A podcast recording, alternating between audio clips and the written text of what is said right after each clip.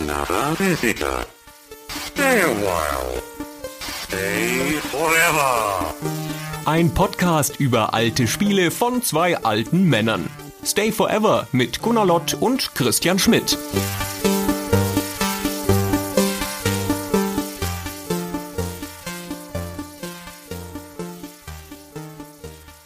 Hallo Gunnar. Hallo Christian. Es ist eine prekäre Situation. Ich sitze an meinem Schreibtisch. Vor mir steht mein Laptop und das Equipment aufgebaut und mein Schreibtisch ist voll mit Papieren. Aus irgendwelchen Gründen papierloses Büro habe ich noch nicht durchsetzen können zu Hause. Und irgendwo unter den Papieren ist eine Spinne. Ich weiß das, weil ich gestern Abend spät nach Hause kam und nochmal ins Büro gegangen bin und das Licht angemacht habe und dann saß sie da irgendwo auf meinem Papierstapel und ich hatte wahnsinnige Angst, dass sie mir entkommt, unter dem Papierstapel verschwindet und ich nie wieder das Büro betreten kann, aus Angst, dass da eine Spinnenzivilisation entstanden ist. Dann habe ich einfach noch mehr Papiere genommen von einem anderen Teil des Schreibtisches und sie erschlagen. Verständlich. So, jetzt ist irgendwo etwa 30 Zentimeter von da entfernt, wo ich sitze, eine möglicherweise schwer verwundete oder auch tote Spinne unter einem Papierstapel und ich traue mich nicht, sie zu suchen. Irgendwo liegt ein Spinnenkadaver und rottet langsam vor sich hin. Wer weiß. Vielleicht sind sie auf Rache oder so. Ich traue mich jedenfalls nicht, den Papierstapel anzuheben. Diese Spinnen, bei denen gilt noch die Blutrache. Ne? Das ist eine eingeschworene Sippe. Wenn der eine erwischt, dann kommen die Brüder. Wir haben so eine Spinnenplage da, wo ich wohne. So, die kommen halt immer, wenn es ein bisschen kühler wird, dann kommen so große Jagdspinnen, so daumenlange und so. Wo lebst du nochmal? Damit ich da nie hingehe. Ich mir schon gedacht, dass sie auf mich abgesehen haben. Also falls du plötzlich ein gurgelndes Geräusch hörst und dann Stille und dann jemand mit den Mandibeln klackert oder so, dann weißt du, woran es liegt. Dann führe ich das Gespräch einfach weiter. Ich glaube, es wird kein großer Unterschied sein, was so die Beitragsqualität angeht, würde ich sagen. Ah, du redest einfach durch, das macht ja nichts. Genau. So, Christian, dann lass mal zum Thema kommen. Ja, lass mal zum Thema kommen. Gunnar, und ich habe eine Frage an dich. Bist du cool genug, um die Leute auch dann noch fröhlich zu machen, wenn du ihnen gleichzeitig das Maximum an Geld aus der Tasche ziehst? Du brauchst nämlich gute Nerven, denn wenn du Theme Park spielst, wagst du dich auf eine wilde finanzielle Achterbahn. Das ist ja ein absurder Text. Also A, ja, das ist ja quasi eine Berufsbeschreibung von mir. Aber B, wo kommt denn dieser Text her? Aus dem Handbuch. Das begrüßt dich mit einem doppelseitigen Textchen, wo aus der Perspektive eines Familienvaters beschrieben wird, wie Bullfrog Land besucht wird, der heißeste neue Freizeitpark, der gerade um die Ecke aufgemacht hat. Und das schließt das Handbuch dann mit so einem kleinen Infokasten, wo drin steht, wenn deine Leute so begeistert über diesen Park urteilen wie dieser Vater, der aus dem Loben gar nicht mehr rauskommt in diesem kleinen Textchen, dann hast du es geschafft. Das ist deine Ambition und das schließt eben mit dem, was ich gerade aufgezählt habe. Du musst den Leuten natürlich dabei auch noch das Geld aus der Tasche ziehen, weil wilde finanzielle Achterbahn und so weiter. Ja, das ist ja auch ganz gut. Also das ist ja schön, dass das Spiel das so ehrlich macht. Auf der Packung ist es viel verschämter, was das angeht. Da zeigt es diesen nackten Kapitalisten, den du da spielen musst, zeigt es da noch nicht so. Ich möchte aber auch einen ganz kurzen Satz vorlesen. Bauen Sie die höchsten und schnellsten Achterbahnen, die es hier gegeben hat, bla bla, die gruseligste Geisterbahn und jetzt den wildesten Westen in der nördlichen Hemisphäre. Was ist denn das? Gibt es mehrere Westen? Gibt es unterschiedlich wilde Westen? Und warum in der nördlichen Hemisphäre? Ist der wilde Westen in der südlichen Hemisphäre irgendwie wilder? ich dachte, der wilde Westen lag in der nördlichen Hemisphäre. Ja. Der war schon wild genug nach allem, was man so hört. Wenn ich den besiege, bin ich ja schon auf Nummer eins bei den wilden Westen. Sehr komisch. Aber es schließt sehr versöhnlich und nicht so sehr kapitalistisch wie das Handbuch mit, weil großes Business auch großen Spaß machen soll. Ja gut, aber ich meine, die Betonung ist schon überall die gleiche. Wir reden hier mit Theme Park über ein Spiel, das daherkommt als eine kunterbunte, fröhliche Simulation eines Freizeitparks und in dem man nominell auch ganz viel solche Dinge macht, einen Freizeitpark zu bauen, ne, unterm Strich.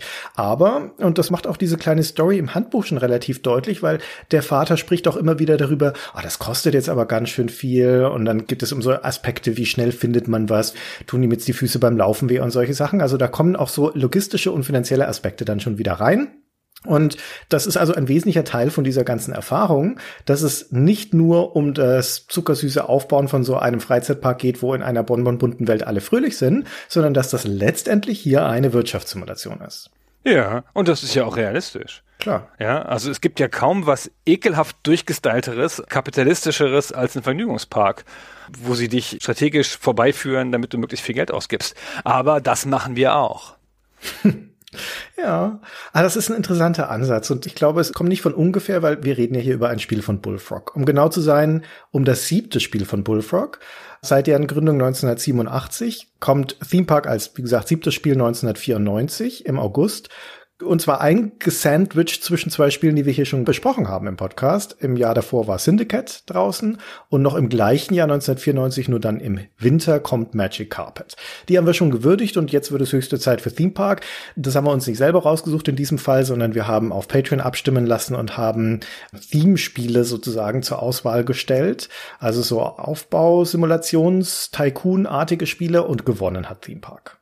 Ja, war ein bisschen erstaunlich übrigens. Wir hatten alle mit Rollercoaster Tycoon gerechnet, aber jetzt machen wir Theme Park. Ja, oder Transport Tycoon wenigstens. wir haben es euch vor die Türschwelle gelegt. Ihr hättet es nur noch aufheben müssen. Aber gut, Theme Park ist auch eine sehr, sehr gute Wahl. Hochverdient, dass wir darüber reden. Wichtiges Spiel habe ich auch gekauft damals. War ja riesiger Bullfrog-Fan. Alle Spiele unbesehen im Laden gekauft und habe auch Theme Park sehr lang gespielt. Mit ein bisschen gemischten Gefühlen. Aber warum, darauf kommen wir dann ja noch. Habe ich letztes Mal bei einer der Bullfrog-Folgen schon gestanden, dass ich eigentlich gar kein Bullfrog-Spiel so richtig gern gespielt habe? Also mit der potenziellen Ausnahme von Dungeon Keeper, aber das war eine Hassliebe. Ich weiß nicht, ob du es schon gestanden hast, aber ich kann es nachvollziehen. Unterm Strich das einzige Bullfrog-Spiel, das ich wirklich fast bedenkenlos hervorragend fand und finde, ist Magic Carpet 2 aber bei allen anderen ist immer irgendwie eine Ecke drin. Aber wie dem auch sei, ne, ist also Bullfrog englische Firma und die englische Spielebranche zumal zu dieser Zeit, den 90ern bis in die 2000er rein, hatte so einen bestimmten Humor. Oft auch gepaart mit so einer Render-Ästhetik, die da aufkam in dieser Zeit. Das findet sich in so Bullfrog-Spielen oder auch sowas wie Constructor zum Beispiel. Das ist so ein archetypisches Beispiel, finde ich. Und es hat so diesen bisschen schwarzhumorigen Einschlag. An der Oberfläche ist es so überzuckert und so ein bisschen alles zu süß und darunter gähnt dann aber irgendwie ein Abgrund. Und bei Theme Park ist es jetzt nicht so schlimm. Also es ist nicht so, als würden wir hier eine Dystopie spielen, aber es hat eben diesen ganzen sehr kommerziellen Unterbau. Ja, diese Töne, die du sagst, das ist ja typisch, das macht man ja in England immer gerne, um dem allzu süßen so ein bisschen die Spitze zu nehmen, damit man auch noch sagen kann, man ist auch noch cool, obwohl man ein Produkt gemacht hat für die Massenmärkte. Ich habe immer gedacht, das ist das, was Entwickler machen, um sich zu entschuldigen, dass sie ein Massenmarktprodukt gemacht haben. Vielleicht. Erstaunlicherweise war Theme Park ein Massenmarktprodukt, kommen wir noch ein bisschen zu. Aber wie du sagst, das ist eine große Zeit für Bullfrog gewesen. Da waren sie kurz davor, 1995 an EA verkauft zu werden. Da waren sie ein bisschen auf dem Höhepunkt ihres Erfolges. Und davor haben sie eine Kette von Hits fabriziert. Du hast schon die meisten genannt, aber natürlich haben sie angefangen. Ihr erster großer Hit war Populous. Dann Powermonger, Syndicate und dann kam schon Magic Carpet und Theme Park. Und Theme Park war nach den reinen Verkaufszahlen später sogar der größte Erfolg. Ja, war so auch nicht unbedingt abzusehen. Aber na, auf jeden Fall schon eine sehr etablierte Firma und eine, auf deren Produkte mit großer Vorfreude gewartet wurde. Ich sagte es ja schon, auch bei mir. Ja, Theme Park. Also der Name ist in diesem Fall Programm. Ein Theme Park ist quasi wörtlich übersetzt ein Themenpark, also eine Variante des Freizeitparks mit einer thematischen Ausgestaltung. Der bekannteste und einer der ersten ist Disneyland von 1955. Die hatten ja damals schon Weltgestaltung in ihrem Park wie Frontierland. Das war dann quasi der Western-Abteilung oder Fantasyland, das war die Märchenabteilung und Tomorrowland und so weiter. Ist gar nicht der erste solche Theme Park. Da gab es mindestens schon 1946 einen in den USA, der hieß ausgerechnet Santa Claus Land und liegt in Santa Claus, Indiana, so heißt die Stadt. Und da geht's natürlich dann so um Weihnachtszeug. Aber im Großen reden wir hier über Freizeitparks. Ne? Und also in diesem Spiel Theme Park baut man seinen eigenen Freizeitpark. Genau. Also baust du Wege auf ein leeres Territorium, setzt an diese Wege die Attraktionen. Anfangs natürlich hast du noch nicht so viele, dann erforschst du die, dann werden es mehr. Zu den Attraktionen kommen Verkaufsbuden dazu und Gastronomie, also wo du Pommes kaufen kannst und Cola und solche Sachen und Eis. Das ist die vordringliche Ebene, also die erste Ebene, die du siehst. Und dahinter ist die Wirtschaftssimulation, die du im Gang halten musst. Dann hast du Screens, in denen du deine Effizienz messen kannst und Lagerhaltung und einiges mehr. Und es ist ein buntes Spiel und es ist in Echtzeit und in dem Park laufen Männchen rum. Das ist auch, würde ich sagen, das Besondere, dass es halt nicht nur ein Spiel ist, das sehr kühl diese Wirtschaftskreisläufe nachbaut, wie das viele deutsche Simulationen machen in Tabellenform, sondern es zeigt dir wirklich den ganzen Park und du kannst durch Ansicht erkennen, indem du einfach reinguckst, ob die Leute zufrieden sind mit deinem Park oder nicht.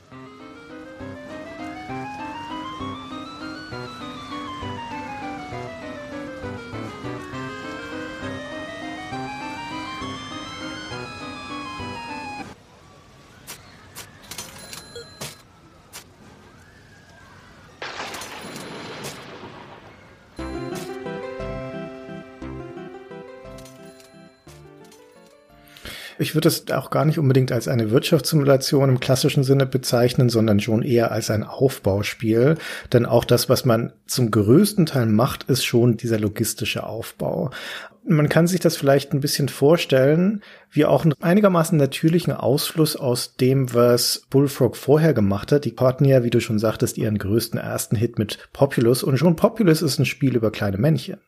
Und generell sind ganz viele von den Spielen, die insbesondere Peter Molyneux in seiner Karriere vorangetrieben hat, gerade bei Bullfrog, im Endeffekt Spiele über kleine Männchen.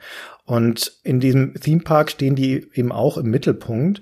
Das ist ein bisschen der Gedanke von einem SimCity, also von einer Simulation, wo man eine Infrastruktur aufbaut, in dem Fall eben keine Stadt, sondern die Infrastruktur eines Vergnügungsparks mit den Attraktionen, Shops und vor allem dem Wegenetz und es dann zugänglich macht für Akteure, die man aber nicht selbst beeinflusst. Die kleinen Männchen, die in deinem Park rumlaufen, und zu einem gewissen Grad auch das Personal, das in deinem Park ist, agiert autonom. Das heißt, du sorgst eher dafür, dass das Umfeld passt, dass die Vorgaben, die du machst, passen und dann guckst du und siehst anhand dem Verhalten von den Akteuren in dieser Simulation, ob das alles so läuft, wie du dir das vorgestellt hast oder ob es Probleme gibt. Also das zoomt auch viel näher ran, als es jetzt ein SimCity zum Beispiel tut oder als es ein Populous tut, wo ja noch ganze Städte, Welten, größere Gemeinwesen simuliert wurden. Hier ist es wirklich das sehr eng umgrenzte und im wahrsten Sinne des Wortes um ummauerte Areal eines Freizeitparks und es setzt damit auch einen viel engeren Aufgabenrahmen. Die Aufgabe ergibt sich aus dem Szenario schon. Also du musst halt einen verdammten Freizeitpark dahinstellen. Und es löst sich also auch von diesem sehr trockenen und statischen Gedanken des Wirtschaftsspiels und geht in diese Richtung des Aufbauspiels, dass es in eine Echtzeitwelt integriert. Das ist also auch nicht mehr irgendwie eine Rundenbasiertheit oder eine Abfolge von Screens, sondern hier läuft die Zeit einfach organisch weiter wie wir das vorher auch schon hatten in sowas wie einem Railroad Tycoon oder auch einem Siedler, das im Jahr vorher erschienen ist. Also diese Idee liegt auch ein bisschen in der Luft, dass man von dem sehr abstrakten hin zum sehr viel konkreteren geht in diesen Wirtschafts-Aufbauspielen. Genau, und dass man die Sachen, die passieren, auch versucht im Screen zu visualisieren und nicht nur in Tabellenform. Siedler ist ein ganz gutes Stichwort, weil das ist zumindest vom Aufbaupart her ähnlich. Ich würde schon aber sagen, dass es hier natürlich schon auch stark um diesen Wirtschaftsteil geht, weil das das ist, womit du dich später länger beschäftigst. Und das Aufbauen, naja, hm, das geht zu weit. Das sind wir schon in der Detailanalyse. Ich ziehe diesen Punkt zurück. Wie sieht denn so ein Freizeitpark aus in, in Themepark oder beschreibbar? Was hast du denn da so gebaut? Ja, erstmal ist er leer. Ne? Das ist ja das Schöne. Das ist Tabula Rasa. Es ist im wahrsten Sinne des Wortes eine grüne Wiese. Und du hast nichts außer 50.000 Pfund, Dollar, Geld, 50.000 Geld und mit denen sollst du jetzt anfangen zu bauen und du weißt jetzt auch nicht per se, auch nach dem Handbuchstudium nicht sofort, was jetzt das effizienteste ist, wie man das macht, aber du hast halt Zugriff auf anfangs vier Attraktionen und zwei Gastrobetriebe und zwei Verkaufsbuden. Also tust du, was jeder täte, du baust erstmal ein kleines Straßennetz und baust diese Sachen, die du am Anfang bauen kannst. Man baut vom Eingang weg, ne? Das ist das, was vorgegeben ist an Infrastruktur. Ein großes Tor, vor dem regelmäßig ein Bus hält und aus diesem Bus steigen Leutchen ein und aus. Und hoffentlich gehen die dann in deinen Park rein. Genau, es ist sogar sehr hübsch vom Spiel der Anfang, weil die Leutchen kommen schon, aber dein Park ist noch geschlossen. Und du kannst selber entscheiden, wann du bereit bist, die Leute da reinzulassen. Weil solange der Park noch zu ist und du noch baust, kriegst du logischerweise keine Einnahmen. Also dann geht ja dein Geld nur südwärts. Aber wenn du Leute reinlässt und dein Park noch doof ist, weil du noch nicht alle Attraktionen fertig gebaut hast, dann ist natürlich auch doof, ja. Dann reden die vielleicht schlecht über dich oder sind unzufrieden oder so und dein Park hat einen schlechten Ruf. Also hast du eine ganz kleine Entscheidung Entscheidung am Anfang, wann du da wirklich aufmachst. Und dann kannst du dich erstmal ausprobieren, baust ein Straßennetz vom Eingang weg, wie du schon gesagt hast, ein bisschen großzügig am, am, Anfang logischerweise, damit du da auch ein bisschen Platz hast, wenn später die Hundertschaften kommen und überlegst dir dann schon mal so ein System, wie das so sein könnte, vielleicht abwechselnd Gastro und Attraktion oder sowas in der Art. Hm. Also es ist die Art von Park, die du da baust, wo du einmal am Eingangstor Geld verlangst, ab dann ist alles kostenlos, also zumindest die Attraktion, natürlich nicht das, was in den Geschäften kaufen kannst. Das heißt, um nachhaltig Geld zu erwirtschaften, weil na, der Eintrittspreis, der reicht jetzt nicht so weit, musst du dafür sorgen, dass die Leute letztendlich im Park noch weiter einkaufen. Entweder Essen oder Souvenirs oder sonst irgendwas an den Spielbuden mitmachen etc. Und das tun sie umso mehr, je glücklicher sie sind. Wie machst du sie glücklich? Indem du tolle Attraktionen in deinem Park hast. Und generell ein Park, der von seinem Gestaltungsprinzip her die Leute fröhlich macht. Das heißt, dass er sauber ist, dass er hübsch dekoriert ist, dass er gut beschildert ist, sodass die Leute sich zurechtfinden und nicht so weitläufig, dass sie sich ständig irgendwo in die Ecken des Parks verirren, dass auch Abwechslung drin ist, interessante Attraktionen, dass die in gutem Schuss sind und nicht heruntergekommen und so weiter und so weiter. Also man merkt schon, es sind jede Menge Stellschrauben, in denen hier zu drehen ist, die über die reinen Bauentscheidungen hinausgehen. Die sind aber natürlich das augenfälligste und interessanteste. Also gerade, du sagtest das schon, Du beginnst am Anfang nur mit einem sehr limitierten Set an Dingen, die du in deinen Park reinbauen kannst. Der Rest muss erforscht werden. Gibt also auch noch eine Forschungsprogression da drin. Und am Anfang sind das echt so ja, Kirmesattraktionen wie eine Hüpfburg zum Beispiel.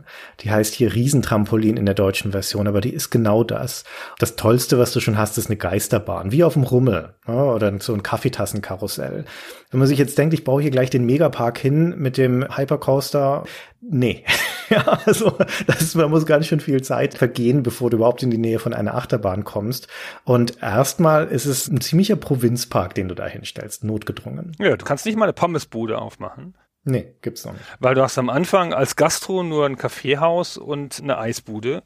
Also nicht mal das. Und dann laufen die ganzen Leute rein und das ist auch das Erste, was du als Feedback von den Leuten kriegst. Die Leute geben dir nämlich Feedback in kleinen Sprechbläschen über ihren Köpfen, geben dir Feedback durch ihre Handlungen, wenn du sie beobachtest. Und du kannst aber auch in einem Screen aufrufen, wie zufrieden sie sind. Und dann kannst du so kurze Gedanken von ihnen lesen. Und dann steht da sowas drin wie, ich bin hungrig oder das Essen war nicht gut genug oder sowas in der Art. Ja, die kommen grundsätzlich mal in deinen Park und sind schon scheiße drauf. Die Leute, ja. Also meistens haben sie Hunger oder Durst oder beides natürlich. Sie wollen unterhalten werden. Am Anfang sind sie noch gewillt, zumindest einige Strecke zurückzulegen. Das ändert sich aber auch bald. Und dann sind sie super kritisch. Also es gibt ziemlich viele Dinge in dem Park, die den Leuten, in diesen kleinen Männchen sehr, sehr schnell auf die Nerven gehen. Und es ist gar nicht so einfach, die tatsächlich dann auch zufriedenzustellen. Und insbesondere, weil du am Anfang halt auch echt nur einen Haufen alten Quatsch in deinem Park stellen kannst. Es gibt zum Beispiel das Baumhaus. Das ist eine dieser ersten Attraktionen, die du zur Verfügung hast. Und es hat eine Kapazität von ein oder zwei Personen. Also das heißt, da brauchst du auch gar nicht eine riesige Warteschlange davor stellen, weil sonst stehen sich die Leute die Beine in den Bauch. Da passen halt nun mal nicht so viele gleichzeitig rein. Und weil der Durchsatz so gering ist, musst du die Leute irgendwie anders beschäftigen. Dementsprechend ist eine der wichtigsten Amthandlungen in jedem neuen Park einfach mal schnell die Forschungsschraube hochzudrehen, damit endlich ein paar neue Dinge reinkommen, wo du auch mehr Leute unterbringen kannst. Ja, beschreib mal mal, wie dieses absurde Forschungsding funktioniert. Das ist ja total crazy. Ich habe das Spiel die ersten zwei Stunden beim Wiederspielen jetzt ohne Handbuch gespielt und dachte, guck mal, wie weit du dich noch erinnerst. Und das hat dann dazu geführt, dass ich nicht mal den Park aufgekriegt habe, weil ich nicht gewusst habe, wie man den Park aufmacht, weil man da O drücken muss. Und ich das nicht geschafft habe, mit Klicken auf das Tor den Park aufzumachen. Naja, was mir total kryptisch erschien, wo ich auch keine Erinnerung dran hatte, ist der Forschungsbildschirm. Und der Forschungsbildschirm ist so eine Art Metapher, der zeigt so, wie soll ich sagen, Kolben. Kolben, genau, Kolben vielleicht, die sie füllen aus so einer Flüssigkeit und die Flüssigkeit symbolisiert Geld. Und wirklich in einer total schrägen Mechanik musst du diesen Geldkolben aufziehen und dann kann Geld in die Forschung fließen. Und dann drehst du unten noch so Räder auf, wie viel aus dem mit Geldwasser gefüllten Kolben in die einzelnen Forschungsgebiete laufen soll. Und die Forschungsgebiete sind relativ generalistisch beschrieben. Attraktionen, Upgrades zum Beispiel oder neue Attraktionen oder Training fürs Personal. Wenn du die nicht im Handbuch nachguckst, kannst du es im Spiel nicht lesen, finde ich, weil das so klein geschrieben ist und die Schrift durchrutscht. Und dann läuft das da so rein und dann sieht man, wie sich so eine Säule füllt und wenn die Säule oben angeschlagen ist, dann ist eine Innovation passiert. Also dann kommt eine neue Stufe. Mhm. Aber das ist ein total grober Prozess. Also es ist wirklich so, du gießt Geld mit der Gießkanne rein und kannst halt nur die groben Schwerpunkte setzen. Aber du kannst nicht entscheiden, zum Beispiel, welche Attraktion als nächste erforscht wird oder ob du bestimmte Attraktionen bevorzugt upgraden möchtest oder sonst irgendwas. Das kannst du nur generell machen. Genau. Also du bestimmst eigentlich Forschungsschwerpunkte und durch die Menge an Geld, die du reinkippst, auch in gewisser Hinsicht die Geschwindigkeit, mit der neue Dinge freigeschalten werden. Aber es ist hochgradig intransparent, wie genau das funktioniert. Nichtsdestotrotz ist immer dann, wenn das kleine Glühbirnchen aufblinkt, das signalisiert, dass etwas Neues erforscht wurde, ist das immer ein schöner Moment, weil jede Neuerung, die verfügbar ist, deinem Park einen handfesten Vorteil bringt. Und das, was hier so signalisiert wird mit dem Glühbirnchen, sind nur die wirklich greifbaren Sachen, wie hier jetzt ist etwas Neues zum Bauen verfügbar. Also eher implizite Dinge wie dein Personal ist ein bisschen besser trainiert oder einer deiner bestehenden Attraktionen wurde etwas verbessert. Das zeigte das Spiel gar nicht erst an. Ja, das musst du selber rausfinden, indem du mal so eine Attraktion anklickst. Da ist eine Versionsnummer, die beginnt immer bei Version Nummer 00 oder 10 und dann skaliert es so langsam hoch. Dadurch werden sie zuverlässiger oder mehr Leute passen rein und werden spaßiger und lauter solche Sachen. Aber wie genau das funktioniert, da kümmert sich weder Spiel noch Handbuch darum, dir da irgendeinen Hinweis zu geben. Es ist also sehr, sehr viel ausprobieren. Ne? Und das liegt ein bisschen in der Natur der Sache, weil das ist eine Systemsimulation, die einen sehr, sehr großen Wert darauf legt, diese Metapher aufrecht zu halten, dieser lebendigen Spielwelt, dieser Simulation. Und die Aufgabe für dich als Spieler, die Zumutung, die das Spiel dir stellt, ist, lerne durch Beobachten. Guck an, ich biete dir hier bildhaft in Echtzeit einen Blick in das Funktionieren deines Systems oder auch nicht funktionieren häufig genug. Schau genau hin und finde heraus, was die Probleme sind oder was du jetzt verbessern kannst. Ist ein bisschen wie SimCity, ne? wenn dein Häuserblock plötzlich verelendet und du nicht genau weißt, was du da wieder getan hast und dann fällt dir auf, dass das Kernkraftwerk zu nah dran ist. so ist es hier auch ein bisschen. Ja, die Leute sind unglücklich, die Leute kotzen auf die Wege, kein Mensch macht die Kotze weg. Was ist hier los? Und dann musst du auf die Suche gehen. Die dahinterliegenden Systeme sind schon deutlich da und sie sind auch ausgefeilt vielleicht sogar bis zum gewissen Grad. Also zum Beispiel für dieses Upgrade-Feature, also diese Forschung, da gibt es einfach Geldmengen, die im Spiel festgelegt sind. Um die Pommesbude freizuschalten, müssen halt 4000 Geld über den Forschungsbaum da reingeflossen sein. Aber das Spiel sagt dir das nicht, wie viel das ist. Ja, das musst du halt so rausfinden. Du kriegst auch die Reihenfolge nicht gesagt, in der das freigeschaltet wird. Das heißt, es verbirgt an vielen Stellen dann doch seine Regeln, aber an anderen Stellen zeigt es dir zumindest das Nicht-Funktionieren oder welche Art des Nicht-Funktionierens oder halt das Funktionieren des Systems und lässt dich dann ausprobieren und an den Schaltern drehen. Hm. Es ist ein oft erstaunlich unkonsequentes Spiel in dem, was es dir zeigt und was es dir an Hilfsmitteln zur Verfügung stellt und was nicht. Aber wie gesagt, eigentlich ist das Visuelle schon eine Stärke des Spiels, weil es geht ja darum, auf dieser sichtbaren Ebene kannst du sehr logische Dinge tun. Und vieles ist auch erstaunlich selbsterklärend, weil diese Metapher so stark ist. Du hast natürlich erstmal die Attraktionen, die du in deinen Park baust. Das sind so die Leuchttürme. Für die allermeisten ist das eine fest vorgegebene Fläche, die da belegt wird. Also da hast du zum Beispiel das erste Karussell. Das ist halt immer immer gleich groß, das nimmt einen festen Raum ein und das stellst du da in deinen Park rein. So baust du dann nach und nach diese Attraktionen. Die werden dann zum Teil größer und irgendwann kommen die ersten Attraktionen, wo du selbst deine Art von Bahn bauen kannst. Das beginnt mit der Wasserbahn, da kannst du selbst entscheiden, wo dann da der Weg entlang führen soll. Dann kommen Go-Karts später und irgendwann geht's auch in die Luft. Dann kommen Achterbahn und eine Einschienenbahn. Das sind bisschen flexiblere Elemente, die du auch wirklich frei, mehr oder weniger frei in den Park reinzeichnen kannst, aber der ganze Rest sind ziemlich fest vorgegebene Flächen, die da belegt werden. Und da geht's halt eher darum, was stelle ich wohin. Na, das ist so ein bisschen dann die Platzierungslogistik. Und zwischen dem allen ist das Wegenetz. Das ist das zweite sehr deutliche Element, weil die Sachen müssen verbunden werden. Da müssen erstens mit den Wegen die ganzen Besucher hin können. Dann braucht es immer einen Eingang für jede der Attraktionen mit einer Warteschlange. Da kannst du beliebig festlegen, wie die verlaufen soll, wie lang sie sein soll. Wenn du eine sehr lange Warteschlange machst, dann stehen die Leute da halt ewig, je nach Attraktion. Und du musst natürlich auch einen Ausgang festlegen von deiner Attraktion.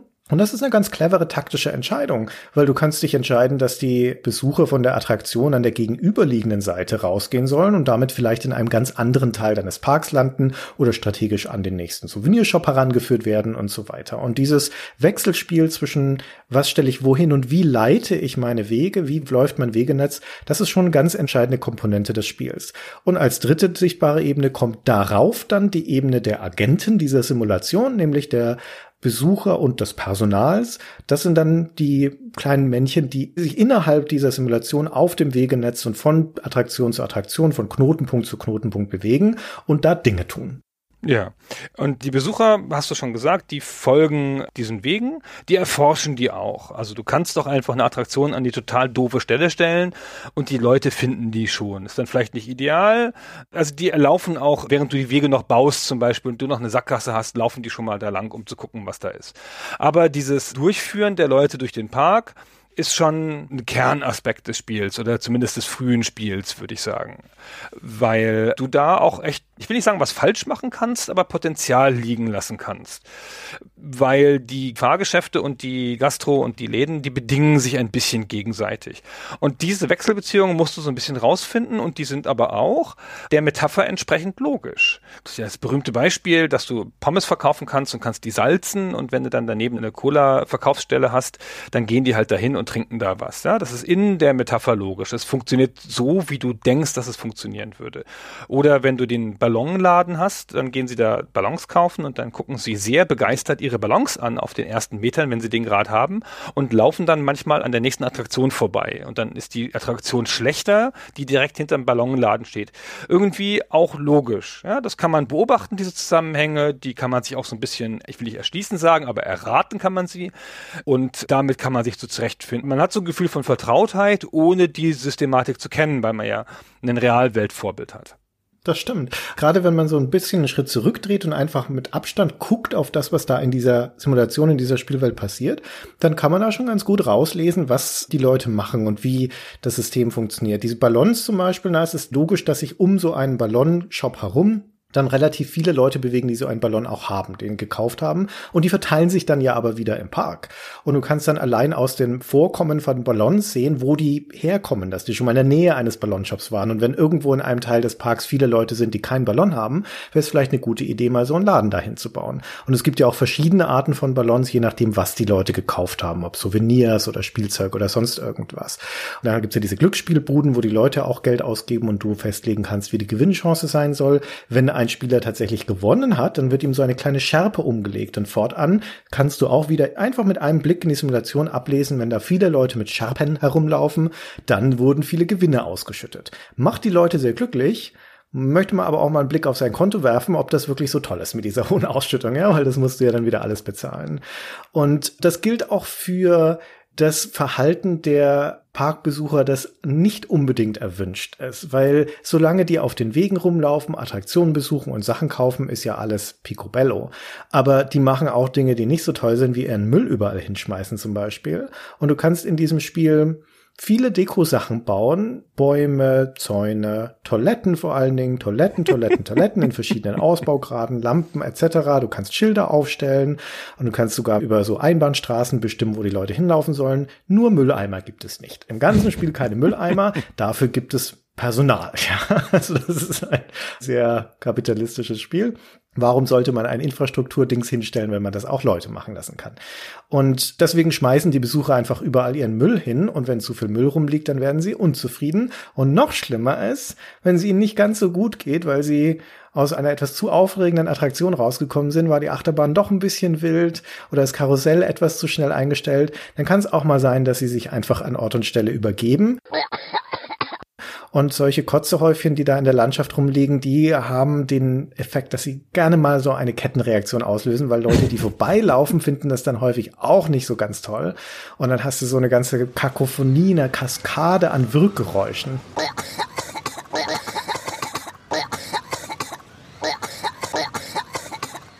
was den Vorteil hat, dass man es aber sehr, sehr schnell merkt, ja, weil das Spiel einem dann einfach als Soundkulisse quasi nur noch die Übergeb-Sounds reinspielt und dann weißt du schon, okay, jetzt muss ich mal schnell auf die Suche gehen. Wenn du eine schlechte Phase im Spiel hast, dann beschäftigst du dich nur damit, Toiletten zu bauen, Müll wegzuräumen und Kotze aufzusammeln. Alles begleitet von diesen Kotzgeräuschen. Das Spiel hat eh ein bisschen anstrengende Soundkulisse, finde ich. Aber diese Kotzgeräusche noch dazu, das ist alles ein bisschen viel. Und das ist aber ein total wichtiger Aspekt, wie du schon gesagt hast, ja, weil das zahlt direkt auf die Zufriedenheit der Leute ein und dann musst du halt dein Personal einsetzen. Womit wir zum Personal kommen, du kannst verschiedene Leute einstellen. Es gibt acht Typen von Leuten. Bisschen schräge Auswahl, finde ich. Es gibt eine Parkwache, die sieht so aus, wie man sich vorstellt, so ein schwarzer Sheriff. Dann gibt es den Mechaniker, der repariert die Fuhrwerke, weil die können nämlich kaputt gehen. Du hast es vorhin schon kurz angedeutet, es gibt halt so eine Art Zuverlässigkeitswert, je nachdem, wie alt und wie ausgefuchst deine Attraktion ist. Der wird mit dem Alter schlechter und dann gehen die auch mal kaputt. Und das ist auch sehr schön. Da werden die so umzäunt und sind dann halt ausgefallen und du kriegst eine Warnung und dann sitzt der Mechaniker da und repariert sie. Und du hast den Handyman und der Handyman ist der Typ, der alles Mögliche macht, hauptsächlich aber den Müll weg. Aushilfen heißen die in der deutschen Version. Ja, genau. Ich habe leider die UK-Version gespielt, deswegen habe ich jetzt gerade nur die englischen Begriffe parat. Und dann gibt es noch fünf Typen, die so in komischen Kostümen rumlaufen. Fünf verschiedene. Warum fünf? Das heißt, es gibt drei Leute, die sinnvolle Sachen machen und fünf Leute, die einfach in grotesken Kostümen rumlaufen. Der Teddymann, der Haimann, der Hühnermann und so weiter. ja. Äh, ja, muss es geben in einem Freizeitpark, ist logisch. Ne? Mit irgendjemandem müssen die Kinder ja Fotos machen. Genau, und die sind dafür da, Glück zu erzeugen. Also die haben keine weitere ordnende Funktion wie die anderen, dass sie halt irgendwas tun, sondern die zahlen direkt ein auf das Glücksgefühl deiner Besucher. Ja, sie geben, wenn es anfängt zu regnen, Regenschirme an die Besucher aus. Ah ja, stimmt. Ja, die ja. sind so eine Art Boje oder sowas, ein Leuchtfeuer. Möglichst alle Besucher des Freizeitparks sollten mal an so einem Entertainer vorbeikommen, weil sobald sie mit dem Berührung hatten, sind sie im Besitz eines Regenschirms. Das wird nur dann vom Spiel angezeigt, wenn es tatsächlich anfängt zu regnen. Es gibt nämlich auch so eine krude Wettersimulation. Es kann regnen, gewittern oder sogar schneien. Und wenn die Leute dann keinen Regenschirm haben, dann verlassen sie den Park sehr, sehr schnell. Dementsprechend sollten die auf jeden Fall mal mit so einem Entertainer in Berührung gekommen sein. Ja, das stimmt. Besonders wenn dein Freizeitpark in England liegt, wo es schon hin und wieder mal regnet und man fängt immer in England an mit dem Spiel, weil das der erste Level ist sozusagen oder der erste Park ist. Aber das ist auch eine der wenigen Möglichkeiten, relativ direkt auf das Glück Einfluss zu nehmen. Oder täusche ich mich da? Ja, das Feuerwerk natürlich. Das Feuerwerk noch, genau. Also manchmal hat man ja auch einfach, die Leute werden nicht zufrieden und ich kann die jetzt nicht zufriedenstellen, weil meine Attraktionen gerade nicht so toll sind und ich das Geld nicht habe oder so. Dann kann es ja eine kleine Maßnahme sein, entweder so einen Typen dahin zu stellen an eine zentrale Stelle, wo ihn jeder sieht, damit die Leute schon mal mit einem guten Gefühl reinkommen. Also zum Beispiel am Eingang oder an irgendeiner anderen zentralen Stelle, wo sie vorbei müssen. Oder du kannst halt ein Feuerwerk anmachen. Das ist ein total schräger Effekt, finde ich dann läuft einfach ein Feuerwerk über den Park und die Leute werden glücklicher. Das Feuerwerk ist horrend teuer, das kann man sich nicht ständig leisten, aber das zahlt richtig hart aufs Glück ein. Also egal, was auch sonst passiert. Ich habe das nicht gecheckt gehabt, ich habe das mal angemacht, ich hatte das irgendwie im Handbuch überlesen oder gar nicht reingeschaut an der Stelle und habe das angemacht und die Taste für Feuerwerk F, die liegt in einem Menü wo sonst keine spielrelevanten Sachen sind. Also das ist eher sowas wie Umschalten von irgendwas. Also da ist nicht so, weißt du, so Feuerwerk anmachen, Park renovieren oder sonst irgendwas, sondern das liegt an irgendeiner Stelle, wo ich gedacht habe, das ist nur ein grafischer Effekt. Dann habe ich halt angemacht, habe ich halt laufen lassen. Und dann dachte ich, boah, bist du pleite, ey, aber alle sind glücklich. Wo ist das Geld hin? Ja. Oh, boah, und dann läuft dir da das Geld raus. Dann habe ich die ganze Zeit Preise erhöht, links und rechts die Preise erhöht und das Geld wollte und wollte nicht aufhören abzufließen. Und dann irgendwann sehe ich, das sieht man auch gar nicht so leicht, weil das Feuerwerk ist so spektakulär auch nicht. Das Feuerwerk ist ja noch an. Verteufelt, ey. Und dann waren aber schon 30.000 Dollar abgeflossen, als ich das gemerkt habe und ich habe dann nochmal geladen. Das Feuerwerk ist eine ganz, ganz seltsame Funktion, da stimme ich dir zu, weil das fühlt sich wie ein Fremdkörper an. Es hat keinerlei organische Verbindung zu irgendetwas anderem, was man sonst in diesem Park tut. Es ist nicht Teil des Interfaces, es muss umständlich ausgewählt werden und es wird einem in keiner Weise verdeutlicht, was es tatsächlich kostet. Und auch funktional ist es ein Fremdkörper, weil es ja wie eine Art globaler Boost dafür dient, um das Glücksgefühl deiner gesamten Parkbesucher nach oben zu bringen, unabhängig von all dem, was du unten potenziell falsch gemacht gemacht hast. Du kannst also deinen Park komplett falsch geplant haben, die Logistik ist scheiße, er ist überall verschmutzt und so weiter. Egal, schaltest das Feuerwerk an und trotzdem werden die Leute glücklicher. Das macht überhaupt keinen Sinn, dieses Ding da drin zu haben. Nee, ich habe gedacht, das wirkt wie eine nachträglich eingeführte Notfallfunktion. Sanfter Cheat. Genau, wie so eine Art Cheat, aber für Leute, die es geschafft haben, die Ökonomie zum Laufen zu bringen und jetzt frustriert sind, dass sie zwar Geld verdienen, aber die Leute unglücklich sind. Hm. Und das ist ja auch wirklich ein unangenehmes Gefühl. Das kann ja auch einfach sein. Also es ist gar nicht unwahrscheinlich, dass du dich mit so hm, kleinen Profitmargen da durchschleppst. Das ist alles ganz okay und du baust deinen Park auf. Die Leute sind permanent unzufrieden. Ja, was ist das für ein doofes Spielgefühl? Ich will ja auch Glück erzeugen mit meinem Park, aber darum geht's hier nicht. Das hat das Handbuch ja Gott sei Dank schon gesagt hier. Ja, das ist aber wirklich ein guter Punkt. Ich meine, dass die Leute zufrieden sind, ist ja nur ein mittelbares Ziel. Dein eigentliches Ziel ist, Geld zu verdienen. Und auch innerhalb von der, was das Spiel dir anbietet an Spielzielen, an Progressionselementen, die sind nicht unbedingt an Zufriedenheit geknüpft. Das Spiel läuft, wie gesagt, in Echtzeit. Und immer wenn ein Jahr rum ist, was so ein paar Spielminuten sind, je nachdem, welche Geschwindigkeit man eingestellt hat, gibt es eine Jahresabrechnung. Und da werden auch ein paar Boni vergeben, wenn du in bestimmten Kategorien besonders gut abgeschnitten hast. Zum Beispiel, wenn deine Besucher besonders zufrieden sind. Das sind dann 10.000 Geldeinheiten, Neuigkeiten, die du mitbekommst, das ist nett, das nimmst du gerne mit, aber gerade in einem größeren Park sind das Peanuts. Und ansonsten ist das Entscheidende eigentlich, dass der Cashflow stimmt, weil das ultimative Ziel ist, deinen Park zu verkaufen. Und das ist schon ganz schön kurios, ja, wenn du eigentlich dieses ganze Herzblut da reinsteckst, ordentlich, vernünftig planst, einen schönen Park möglicherweise noch aufbaust, der auch noch ästhetisch ansprechend ist. Und das ist aber ergebnislos, beziehungsweise hat ein offenes Ende, weil du kannst das ewig machen, kannst das Land bebauen und das Spiel wird immer weiterlaufen. Der einzige Endpunkt ist das Verkaufen deines Parks. Dann findet eine Auktion statt bei dieser Auktion bieten dann deine ganzen Konkurrenten auch noch. Ja, also du wirst aufgekauft von deinen Konkurrenten und zahlen dir dann einen riesigen Haufen Geld aus, je nachdem wie gut dein Park war. Und dann kannst du auf dieser Weltkarte, die du vorhin schon erwähnt hast, einen neuen Schauplatz freischalten. Da gibt es 24 Schauplätze auf der Welt. Du beginnst immer in England und je nachdem, wie viel Geld du dann verdient hast, kannst du dann in die USA oder China oder nach Afrika oder auch in sehr kuriose Ecken der Welt wie in die Antarktis oder nach Grönland oder Alaska, um da Parks aufzubauen zu machen, die dann ein bisschen unterschiedliche Schwierigkeitsgrade haben, weil die Simulation leicht verändert ist. Da haben die Leute vielleicht ein bisschen mehr Geld oder weniger, die Inflation ist höher, die Kosten für die Steuern sind höher oder niedriger, das Wetter ist anders und so weiter. Also die Herausforderung variiert minimal, aber am Endeffekt machst du dort dann wieder das Gleiche. Du baust wieder einen Park auf und zwar wieder von Null, fängst wieder mit einer Hüpfburg an, musst alles wieder neu erforschen, immer in der gleichen Reihenfolge, kein Zufallselement dabei. Da läuft es sich dann relativ schnell tot. Ja, möglicherweise hat sich vorher totgelaufen, aber da gibt es dir keinen wirklichen Grund, diese Karte voll zu machen. Also wenn das Spielziel das ist, dass du die Welt eroberst und in allen 24 Orten florierende Parks hast, dann tut es wenig dafür, um dir dafür einen Anreiz zu geben, würde ich sagen. Und das ist eigentlich ein bisschen schade, aber ich habe eh das Gefühl, wie so viele Bullfrog-Spiele funktioniert es am besten als Sandkasten. Und nicht so sehr, wenn man es als ein geschlossenes, geführtes Spiel mit einem Endziel nimmt.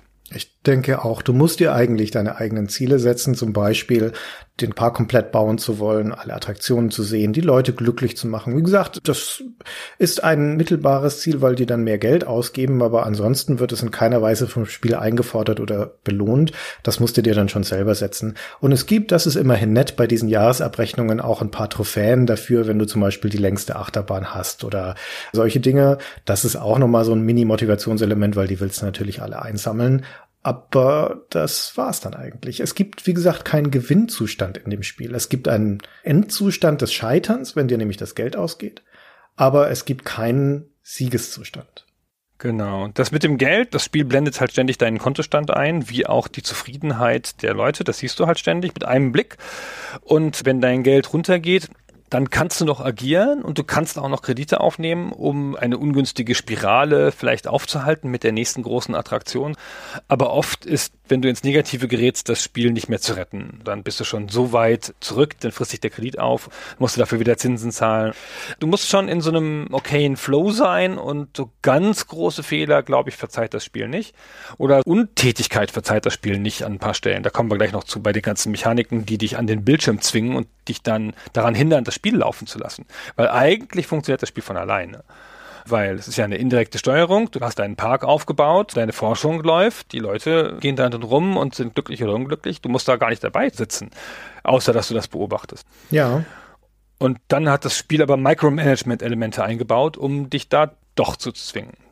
Ja, auch eine kuriose Kombination. Also überhaupt, es läuft ja in Echtzeit ab, ne? Und du kannst es zwar pausieren, du kannst den pausierten Zustand aber nichts tun, also nicht bauen. Du musst das Spiel weiterlaufen lassen und selbst in der langsamsten Geschwindigkeitseinstellung geht das relativ flott.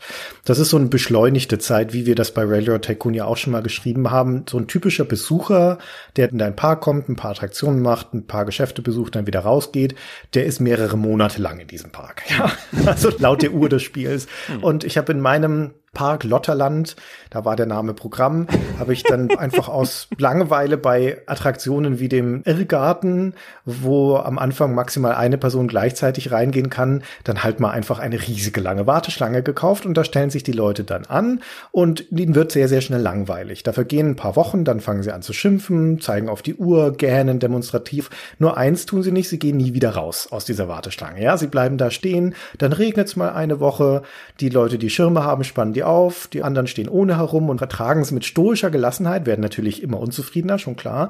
Und wenn sie dann ganz nah am Eingang sind, nach vielen, vielen Monaten, dann geht die Attraktion kaputt und wird geschlossen und alle verlassen die Warteschlange.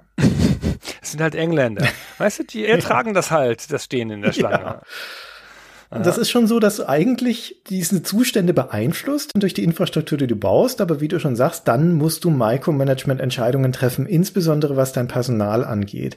Weil, na, auch das ist ja eigentlich logisch. Die Simulation signalisiert dir, dass es zum Beispiel irgendwo hohe Verschmutzung gibt, gerade um die Geschäfte rum. Wenn ein Geschäft brummt, der Burgerladen brummt, die Leute schmeißen sich deine fettigen Burger ein, als ob es keinen Morgen gäbe. Und dann hauen sie aber auch den ganzen Müll in die Gegend. Und werden dann super unzufrieden, weil hier liegt ja überall Müll rum. Welche Schweine waren das denn? Ja? Und deswegen musst du da halt dann Aushilfen hinschicken und du kannst deine Aushilfen wenn du die mal gekauft hast, wie jedes Personal irgendwo in die Spielwelt setzen, logischerweise. Und die Entertainer zum Beispiel bleiben mehr oder weniger an dieser Stelle und bespaßen dort dann die Leute im Umkreis. Gerade bei längeren Warteschlangen zum Beispiel vor der Achterbahn stellst du so ein Entertainer in die Nähe. Das ist dann ganz gut fürs Wohlbefinden. Und die Mechaniker, die sitzen rum und essen Pausenbrot, bis halt irgendwann eine Attraktion kaputt geht. Dann essen sie immer noch mal einen Monat weiter Pausenbrot und irgendwann gehen sie dann mal darüber. Also da musst du schon eher eingreifen und sie dann mal packen und drüber setzen oder ihnen befehlen, dass sie die Attraktion reparieren sollen. Und die Aushilfen, die setzt du in die Spielwelt und dann laufen die mehr oder weniger willkürlich rum und sammeln da, wo sie halt vorbeikommen, den Müll auf, reinigen die Toiletten und wenn sie sich ins Gras verirren, dann fangen sie an, da Rasen zu mähen und irgendwann bleiben sie in der Ecke des Parks hängen und bewegen sich da nicht mehr raus. Und deswegen hat das Spiel die Funktion vorgesehen, dass du deinen Aushilfen... Nee, du hast das Drama noch nicht erklärt. ja, dann erklär mal das Drama. Also, musst du dir vorstellen, das sind halt so einfache, ehrliche Leute. Die ja. kommen in deinen Park, um zu arbeiten. Die wollen nichts weiter tun, als mit ihren Händen ehrliche Arbeit leisten und ein Monatsgehalt kassieren. Und dann laufen die da rum und dann machen die ein bisschen den Müll weg und dann entdecken die ihre Leidenschaft fürs Rasenmähen. Rasenmähen ist ja was ganz Tolles. Und dann mähen die Rasen Monate und Jahre lang. Du kannst machen, was du willst. Der Park versinkt im Dreck. Ist alles egal. Hinten in der rechten Ecke, da ist ein Stück Rasen noch nicht gemäht. Da muss ich hin. Gut, das ist ist jetzt, keine Ahnung, ein Kilometer von den anderen Attraktionen weg. Ich mähe da den Rasen, das ist wichtig. Dann mähen die den Rasen. Oder die verhaken sich. Ich hatte irgendwie auf einer hohen Stufe eines Parks hatte ich 20 oder so von den Aushilfen. Und die laufen dann einfach diese Straßen lang, hast du schon gesagt, und auf den hohen Stufen, wenn die halt schon ausgeforscht sind, dann zoomen die da so lang. So. Die rasen, ja wie Flash oder der rote Blitz oder so. So laufen die da lang. Also es sieht wirklich bizarr aus. Und dann denke ich so, was ist denn hier? Ist ja alles voller Müll und hier ist ja nichts. Und dann hatten sich die 20 Leute verabredet, offenkundig, zu einer Art Wettrennen. Und dann waren die in der Ecke um meine Achterbahn rum, liefen die so im Kreis, auf so einer kreisförmigen Bahn. Immer wieder wie verrückt, ja, auf einem Zehntel des Gesamtareals. Da war es mal sauber, sage ich dir, weil das haben sie schon gemacht, ja. Also beim Wettrennen mal kurz anhalten, wenn da jemand eine Pommes fallen lassen hat, alles klar. Aber im restlichen Park, da sind sie nie wieder hingegangen. Haben auch keinen Rasen mehr gemäht. Sehr irritierend. Meine Herren. Ja. Boah. Das Spiel hat dafür vorgesehen, dass du deinen Aushilfen eine Route geben kannst. Dann kannst du bis zu acht Wegpunkte in die Landschaft klicken und dann laufen die nacheinander ab und beginnen dann wieder am Anfang. Aber Gott bewahre, du gibst denen eine Route, die etwas anderes ist als eine gerade Strecke, die zwischen zwei Punkten hin und her führt. Schon 90 Grad Winkel mit einer Abbiegung ist schwierig, aber sobald es irgendwie eine größere Runde ist, kannst du es komplett vergessen, weil dann passiert genau das, was du gerade beschrieben hast. Nach ungefähr gefühlt zehn Sekunden sind sie komplett überfordert überfordert mit dieser hochgradig komplexen Anforderung, die du an sie stellst, da drei Punkte abzulaufen und beginnen dann fortan meistens in Warteschlangen von Attraktionen im Kreis zu laufen und warten darauf, dass du das bemerkst und dann da reingreifst und sie wieder rausholst. Aber weil du sie ja inzwischen trainiert hast, sind die so schnell, dass du mit dem Mauszeiger überhaupt nicht hinterherkommst, da reinzugreifen. Dann musst du mit dem Knopf, mit dem du deine Aushilfen durchklickst, musst du so lange klicken, bis du genau die Aushilfe gefunden hast, die du gerade wolltest. Und dann kannst du sie mit einem Menüsymbol da rausholen, mit so einer kleinen Zange und sie wieder auf ihren Pfad setzen, wo sie dann zehn Sekunden bleibt, bevor sie wieder vergessen hat, was sie tun sollte. Ja, es ist unerträglich. Du kannst das, und das ist ein Unterschied zu vielen anderen Spielen dieser Art, du kannst das Spiel nicht automatisieren über die Zeit. Du hast dann zwar mehr Personal und mehr Attraktionen und größere Wege und so, aber du kannst nicht dafür sorgen, dass das in sich funktioniert. Du musst da dranbleiben mit der Nase am Bildschirm und gucken, ob deine Leute auch wirklich arbeiten. Genau, du musst da hinterher sein. Bei den Mechanikern genauso, ne? Die sind eigentlich nur dann effektiv, wenn du ihnen von Hand befiehlst, irgendwelche Sachen zu reparieren. Und das wiederum heißt, dass du ein Auge für deine Attraktion haben musst, ob die reparaturbedürftig sind. Ja, genau. Also zumindest musst du sie schnell hinschicken, wenn es kaputt ist, aber idealerweise auch schon ein bisschen vorher. Sonst fällt das ja richtig aus. Ja, es explodiert sogar, wenn du zu lange wartest. Und das gefällt den Leuten nicht so, wenn da auf einmal eine riesige Explosion den Park erschüttert. ja, genau. Aber es raucht ziemlich lange vorher. Du hast doch so ein paar Wochen Zeit, um einzugreifen. Die Attraktion raucht und qualmt und rüttelt dann auch. Ne? Sie schüttelt und wackelt, als würde sie jeden Moment zusammenfallen, was die Besucher aber nicht davon abhält, da noch reinzugehen. Ja, weil vielleicht ist es ja ein extra Bonus, ne? Die Spezialeffekte. Wow, die haben sich Mühe gegeben. die sind überhaupt nicht so leicht zu schrecken, die Besucher. Die machen schon einiges mit, auch wenn sie sich beschweren. Was übrigens ein schönes Element ist, du kannst bei jeder einzelnen Attraktion den Wildheitsgrad einstellen, nenne ich das mal. Also auf so einem Schieberegler kannst du bestimmen, wie schnell die Attraktion laufen soll. Also wie schnell sie ein Karussell drehen soll oder wie schnell die Achterbahn fahren soll und sowas. Und wenn du es überdrehst in den roten Bereich, dann kann es sein, dass Besucher einfach rausgeschleudert werden aus dieser Attraktion. Und dann fliegen sie im hohen Bogen auch so auf den Bildschirm zu, werden also auch pixelig vergrößert und landen dann aber wieder irgendwo im Park. Das heißt, die gehen nicht kaputt, sondern viel schlimmer, die landen irgendwo, wo sie nicht sein sollten, abseits der Wege. Und dann passiert das Schlimmste, was dir passieren kann, nämlich, dass sie sich irgendwo verhaken und nicht mehr alleine nach Hause finden. Und dann sagt dir dein Berater, der ab und zu mal aufploppt, um dir einen Hinweis zu geben, dass durch deine schlechte Planung sich eines der kleinen Männchen im Park verirrt hat und nicht mehr rausfindet. Und dann musst du selber gucken, wo das ist, weil diese Meldung geht nicht mehr weg, solange bis du dieses Männchen gefunden hast. Und die verhaken sich in Bäumen, abseits der Wege, in der Dekoration, in Warteschlangen unter Attraktionen, weil du Attraktionen auf Leute draufbauen kannst, wenn du unachtsam bist. Es ist ein Panoptikum des Wahnsinns, dieser Freizeitpark. Also, dass da überhaupt irgendwas funktioniert, ist schon ein Wunder. Ich möchte sogar sagen, das ist vielleicht die größte Frechheit, die dieses Spiel sich erlaubt. Das Spiel erlaubt sich einige Frechheiten, aber es macht ja auch viele schöne Sachen. Aber dass es ankommt und dir passiv-aggressiv Vorwürfe macht für seine schlechte Wegfindung. ja, so, Entschuldigung, äh, wegen meiner scheiß Wegfindung hat sich jetzt hier jemand verlaufen. Es ist aber natürlich deine Schuld, weil du trägst hier die Verantwortung für diesen Park. Jetzt such mal. Und das ist ja ein Suchspiel dann. Wenn du einen großen Park hast und diese Meldung kommt, dann musst du diesen scheiß Park absuchen quasi mit der der Lupe.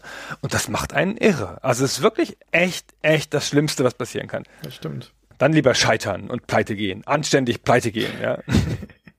Pleite gehen ist ein gutes Stichwort, weil es gibt da auch eine interessante Diskrepanz zwischen der Art und Weise, wie das Spiel daherkommt in seiner Anmutung. Es hat ja schon so ein bisschen einen kindlichen Look. Es ist sehr bunt und farbenfroh, es ist fröhlich. Es passiert auch eigentlich nichts Schlimmes in dieser Spielwelt.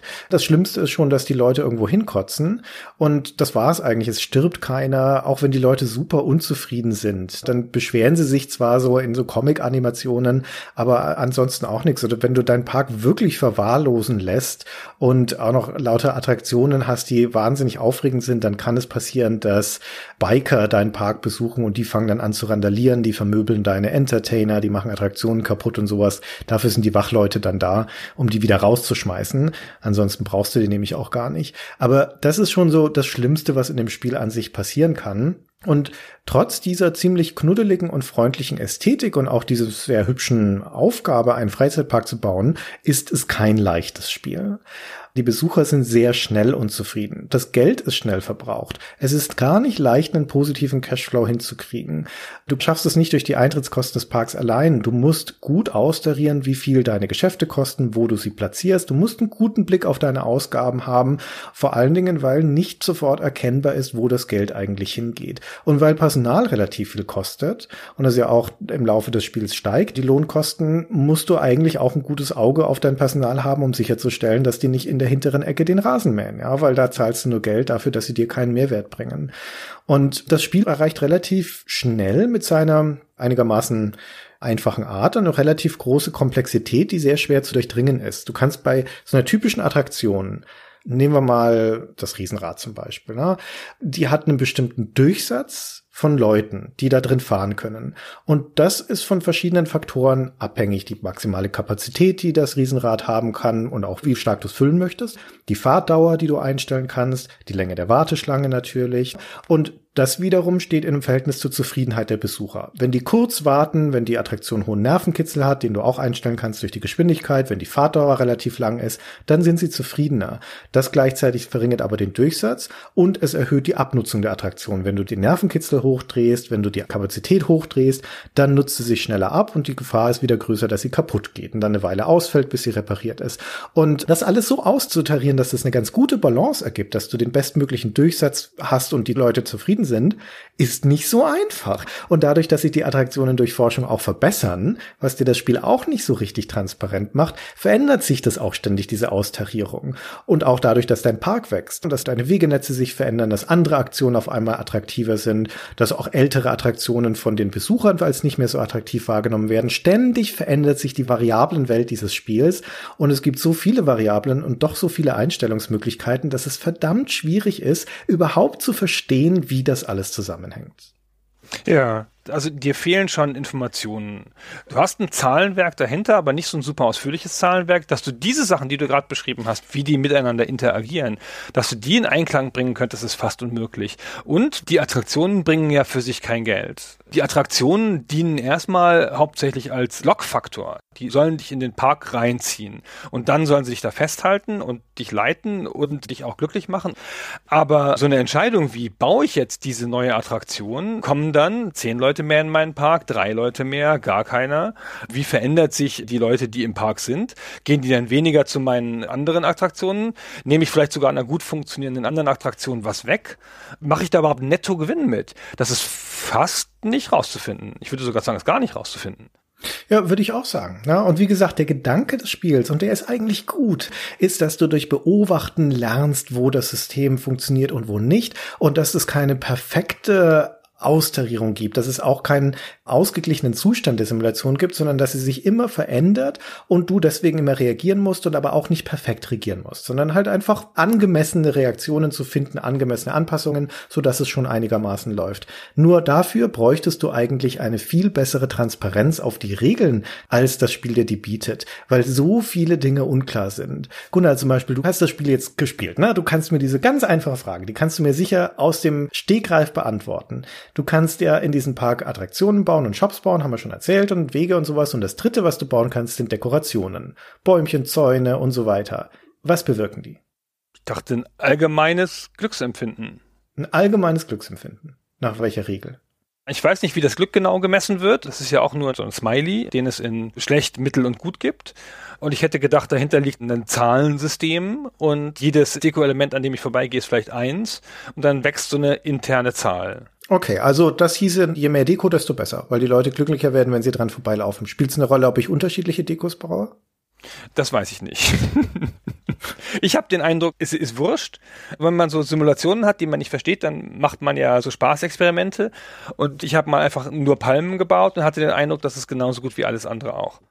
Also ich weiß es auch nicht, wie es funktioniert. Ich kann es dir nicht sagen. Es steht nicht im Handbuch, es steht nicht im Spiel. Ich habe nirgendwo irgendeine Erklärung gefunden, auch nicht in Guides und Tipps und so weiter. Es gibt zwar Spekulationen, was die bringen, aber man weiß es nicht. Nun könnte man sagen, ist ja auch wurscht, so wenn die Simulation so funktioniert, dass du das baust, was in der Realität du machen würdest. Dass du halt so ein bisschen Deko um die Attraktion rummachst und die Wege einzäunst und sowas. Immerhin haben die Zäune ja die greifbare Wirkung, dass sie die Leute davon abhalten, über den Rasen zu laufen und so.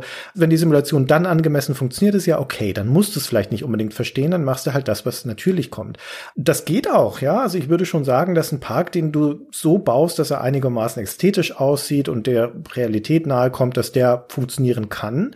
Aber es wäre doch viel hilfreicher, wenn man ein besseres Verständnis dafür hatte, was das bringt. Und manches kannst du dir durch Beobachten abschauen, manches nicht. Das Spiel will auch, dass du beobachtest, ne? Preisgestaltung zum Beispiel. Für wie viel willst du deine Pommes verkaufen? Du hast da keinerlei Hinweis oder Handhabe, was ein angemessener Preis ist. Das Einzige, was du tun kannst, ist, den so lange hochzuschrauben, bis die Leute anfangen, sich zu beschweren. Dann setzt ihn wieder ein bisschen runter und dann wird es schon passen. Ja, genau. Dafür hast du diesen Berater, den du ja zuschalten kannst.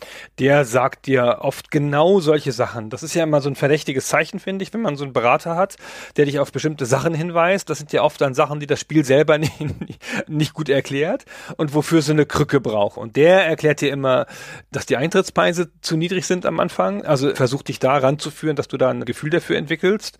Und sagt dir auch die ganze Zeit, wenn die Eintrittspreise okay sind, was ja eine total komische Information ist, machen andere Spiele ja nicht dir so eine Statusmeldung geben wie, jetzt ist gerade alles okay.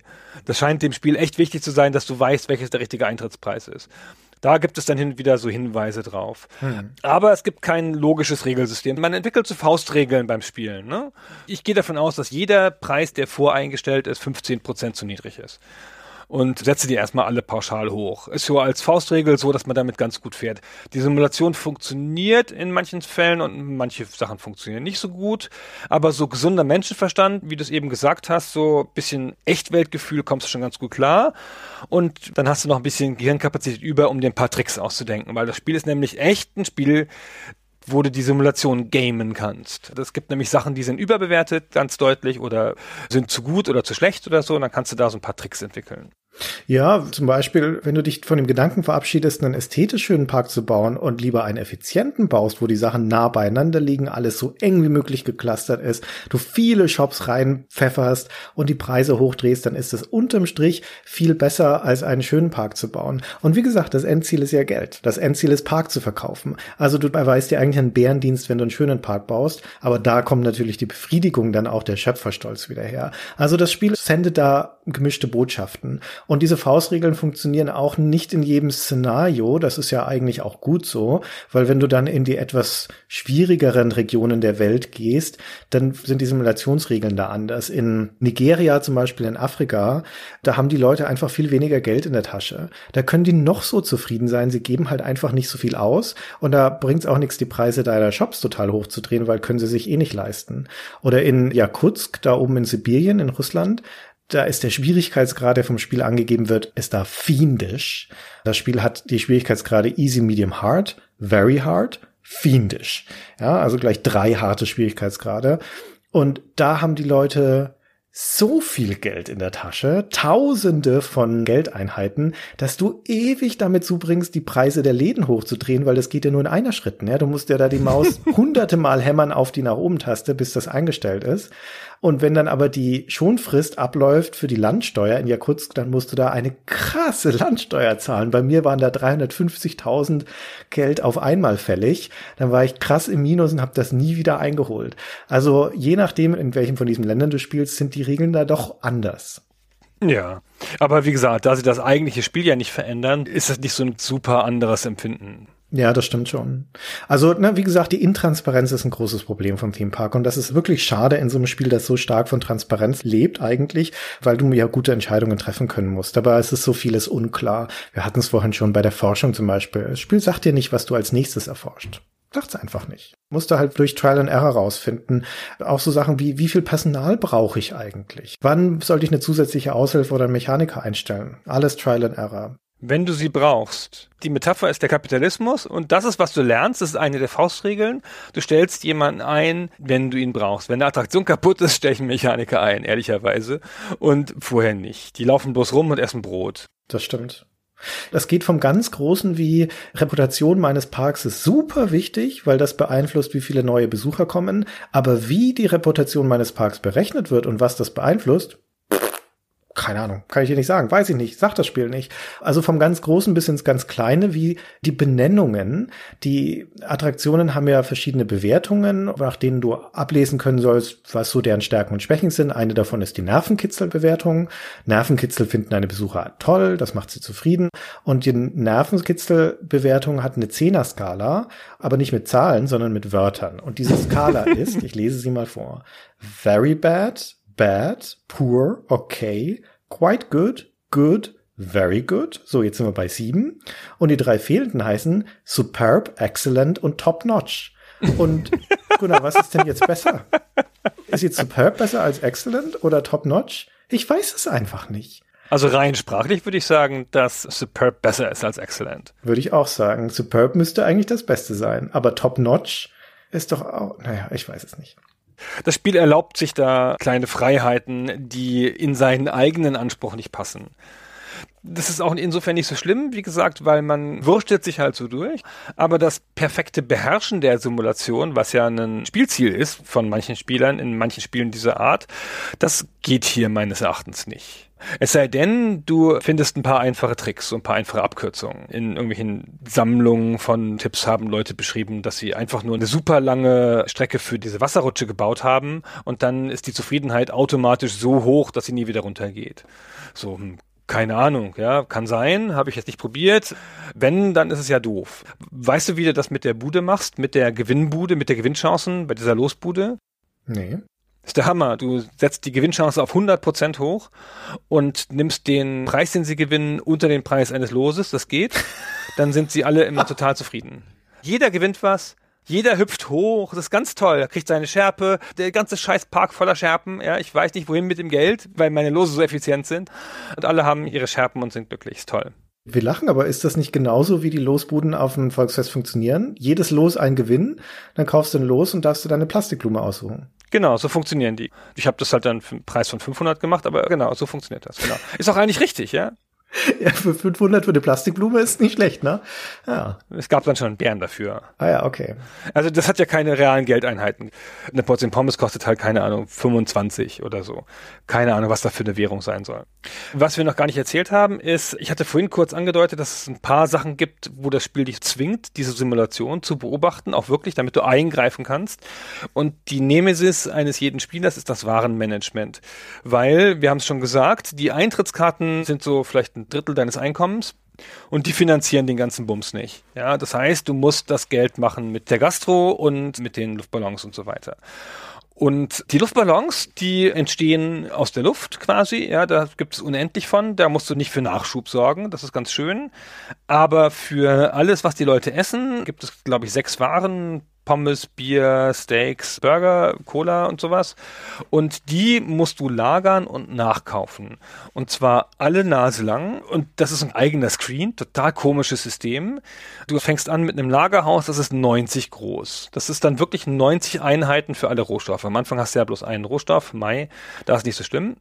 Aber das werden dann schnell mehr und 90, wenn du da 90 Plätze drin hast, dann heißt das wirklich 90 Eiswaffeln. Und das heißt, dann können 90 Leute in deinem Park eine Eiswaffel kaufen. Wenn sich da so normale 100 Leute in deinem Park aufhalten, ist das gar nicht so viel. Es geht relativ schnell vorbei. Wenige Spielminuten, würde ich sagen. Und dann kannst du einen Kauf auslösen und dann kannst du halt nochmal 90 kaufen oder 60 oder 80 oder 100 oder sowas. Und die kommen dann in so einer Art Lagerhausgrafik von oben runter geflogen auf dem Bildschirm. Wie so ein Tetris-Block. Ja, wie so ein Tetris-Block, genau. Sind aber ganz langsam und brauchen so zwei Minuten oder so, bis sie ankommen. Und das ist insofern noch ganz lustig, wenn du nur eine Ware hast. Wenn du aber sechs hast, dann sind die eigentlich immer gerade alle auf Null. Und wenn du dann die so kaufst, dass du von der einen Ware so viel gekauft hast, dass sich das Lager füllt und die andere kommt dann kurz danach an, dann wird die weggeworfen. Weil dann ist kein Lagerplatz mehr da, das kommt nicht später oder sonst irgendwas, sondern das ist dann halt weg. Und das darfst du eigentlich nicht machen, wenn du effizient arbeitest, weil die Waren sind zu teuer. Du machst an so einer Ware bloß so 30 Prozent Gewinn normalerweise, ja. Das heißt, wenn du da jede zehnte Ware wegwerfst, ist schon ein Drittel deines Gewinns weg. Das geht nicht. Das kannst du nicht machen. Das heißt, du bist die ganze Zeit da und tarierst diese Systeme aus und du musst immer so ein bisschen Luft lassen, weil so klar ist es nicht vorauszubrechen, wann da die Lager volllaufen und wann die Lager leer laufen.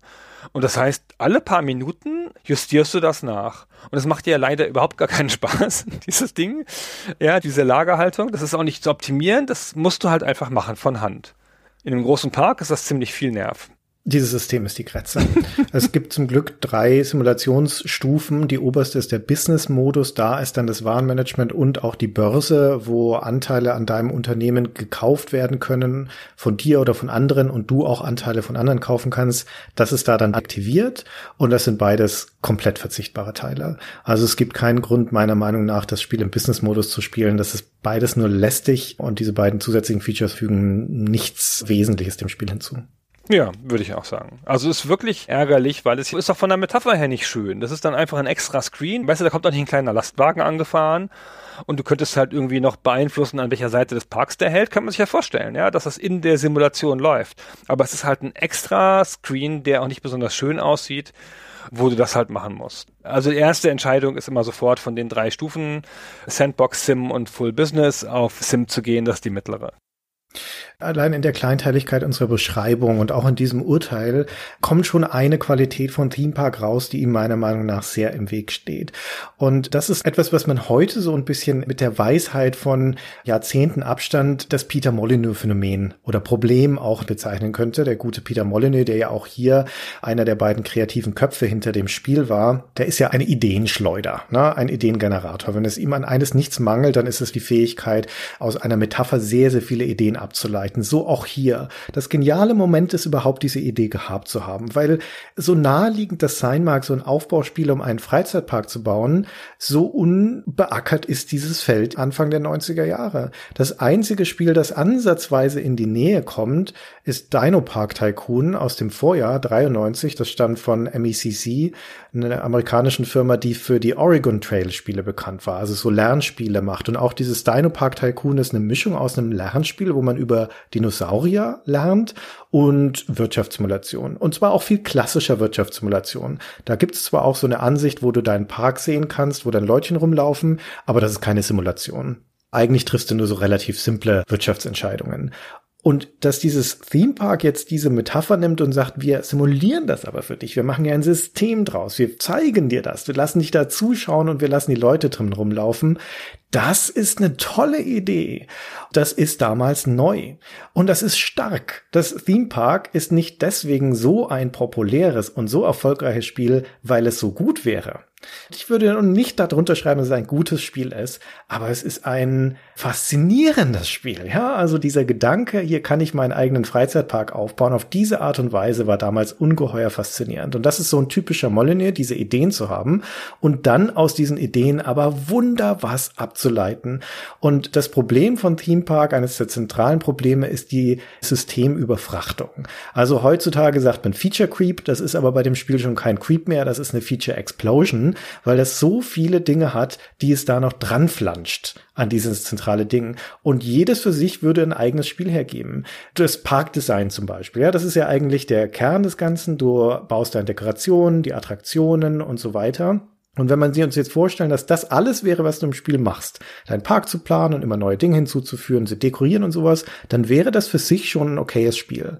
Dann kommt aber dieses ganze Element der Parklogistik dazu. Das ist dieses Flow-Management. Du kannst Wegpfeile setzen, die Länge der Warteschlangen, du kannst bestimmen durch Einbahnstraßen, wo deine Leute rumlaufen sollen. Das ist also so eine richtige Verkehrssimulation da drin.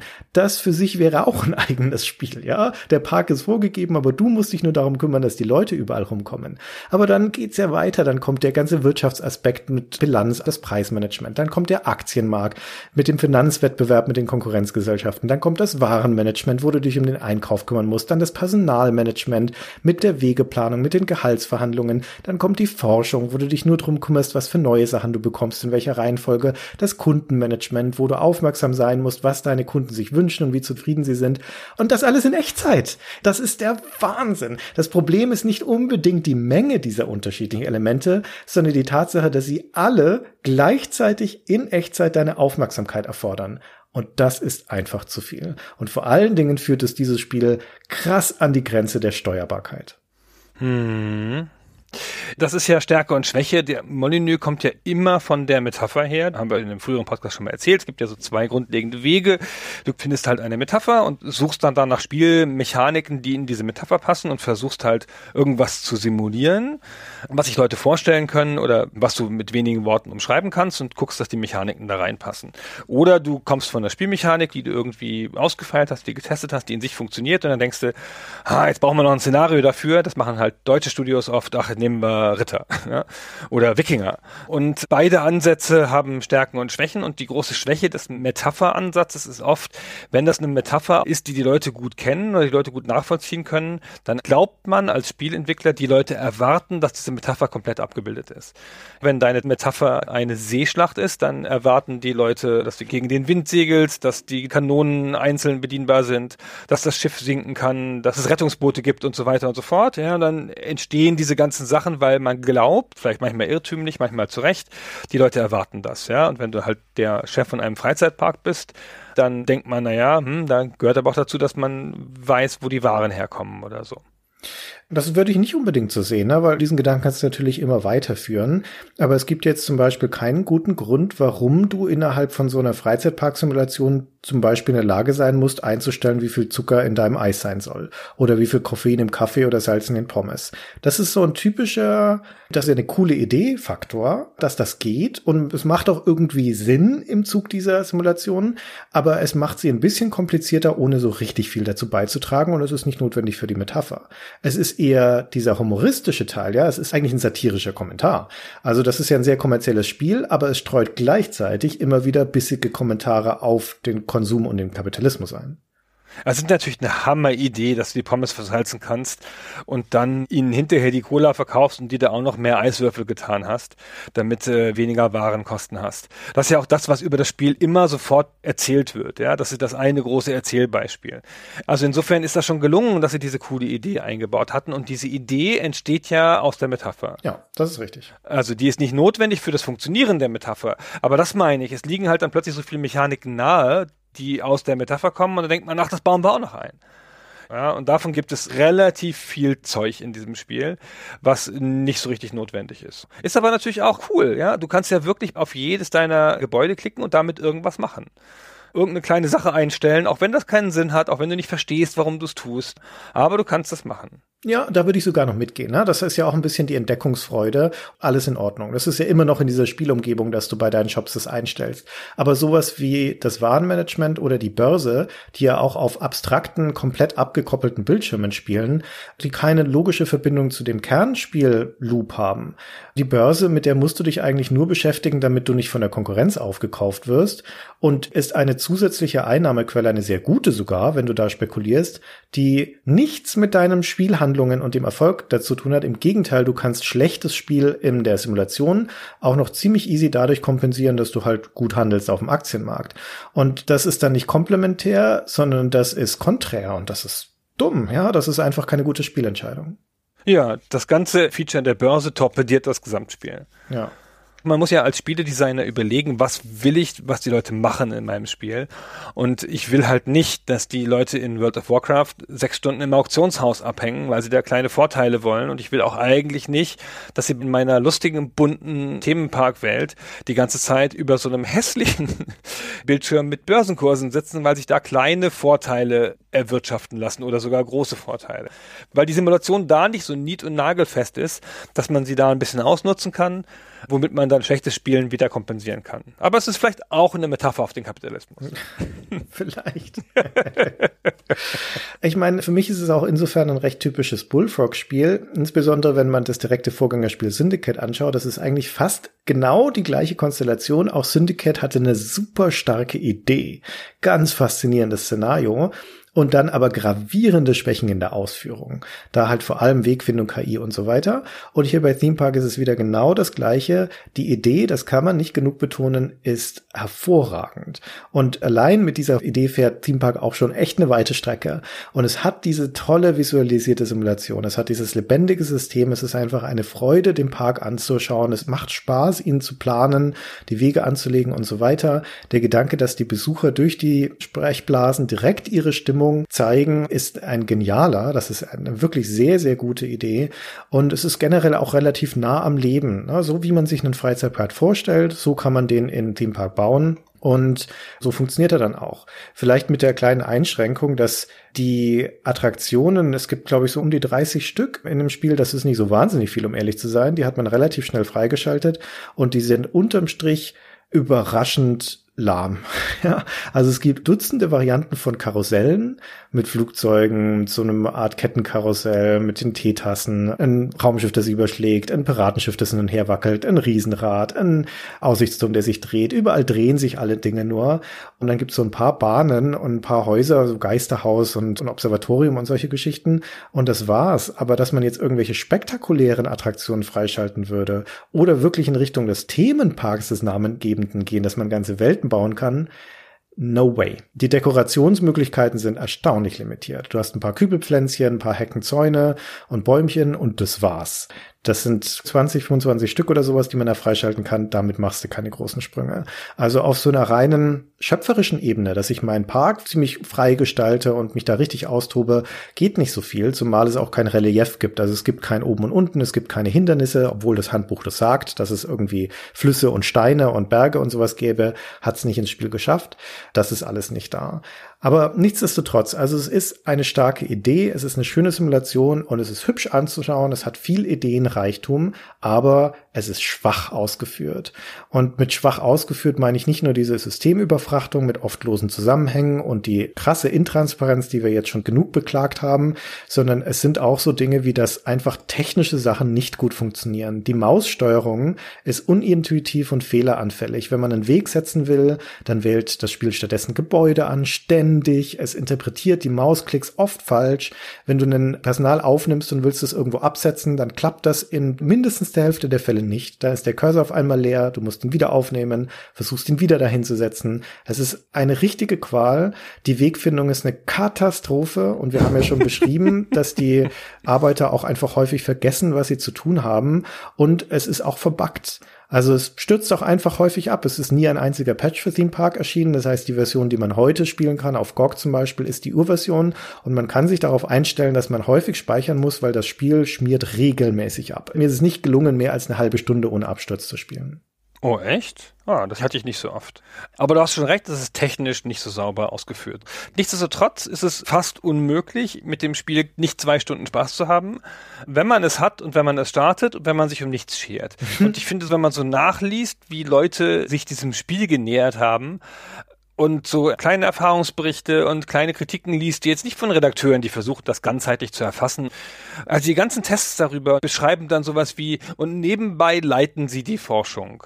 Das ist so ein typisches Redakteursding, sowas dann so zu umschreiben. Und du leitest da nicht die Forschung. Du drehst halt irgendwelche Kräne auf. Was ist denn das? Ja, ich leite da nicht die Forschung.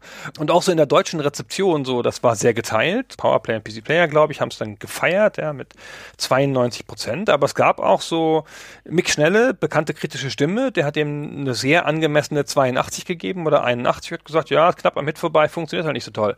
Sonst ganz gut. Und das ist ganz realistisch, diese Nachteile zu sehen, die halt beim längeren Spielen entstehen.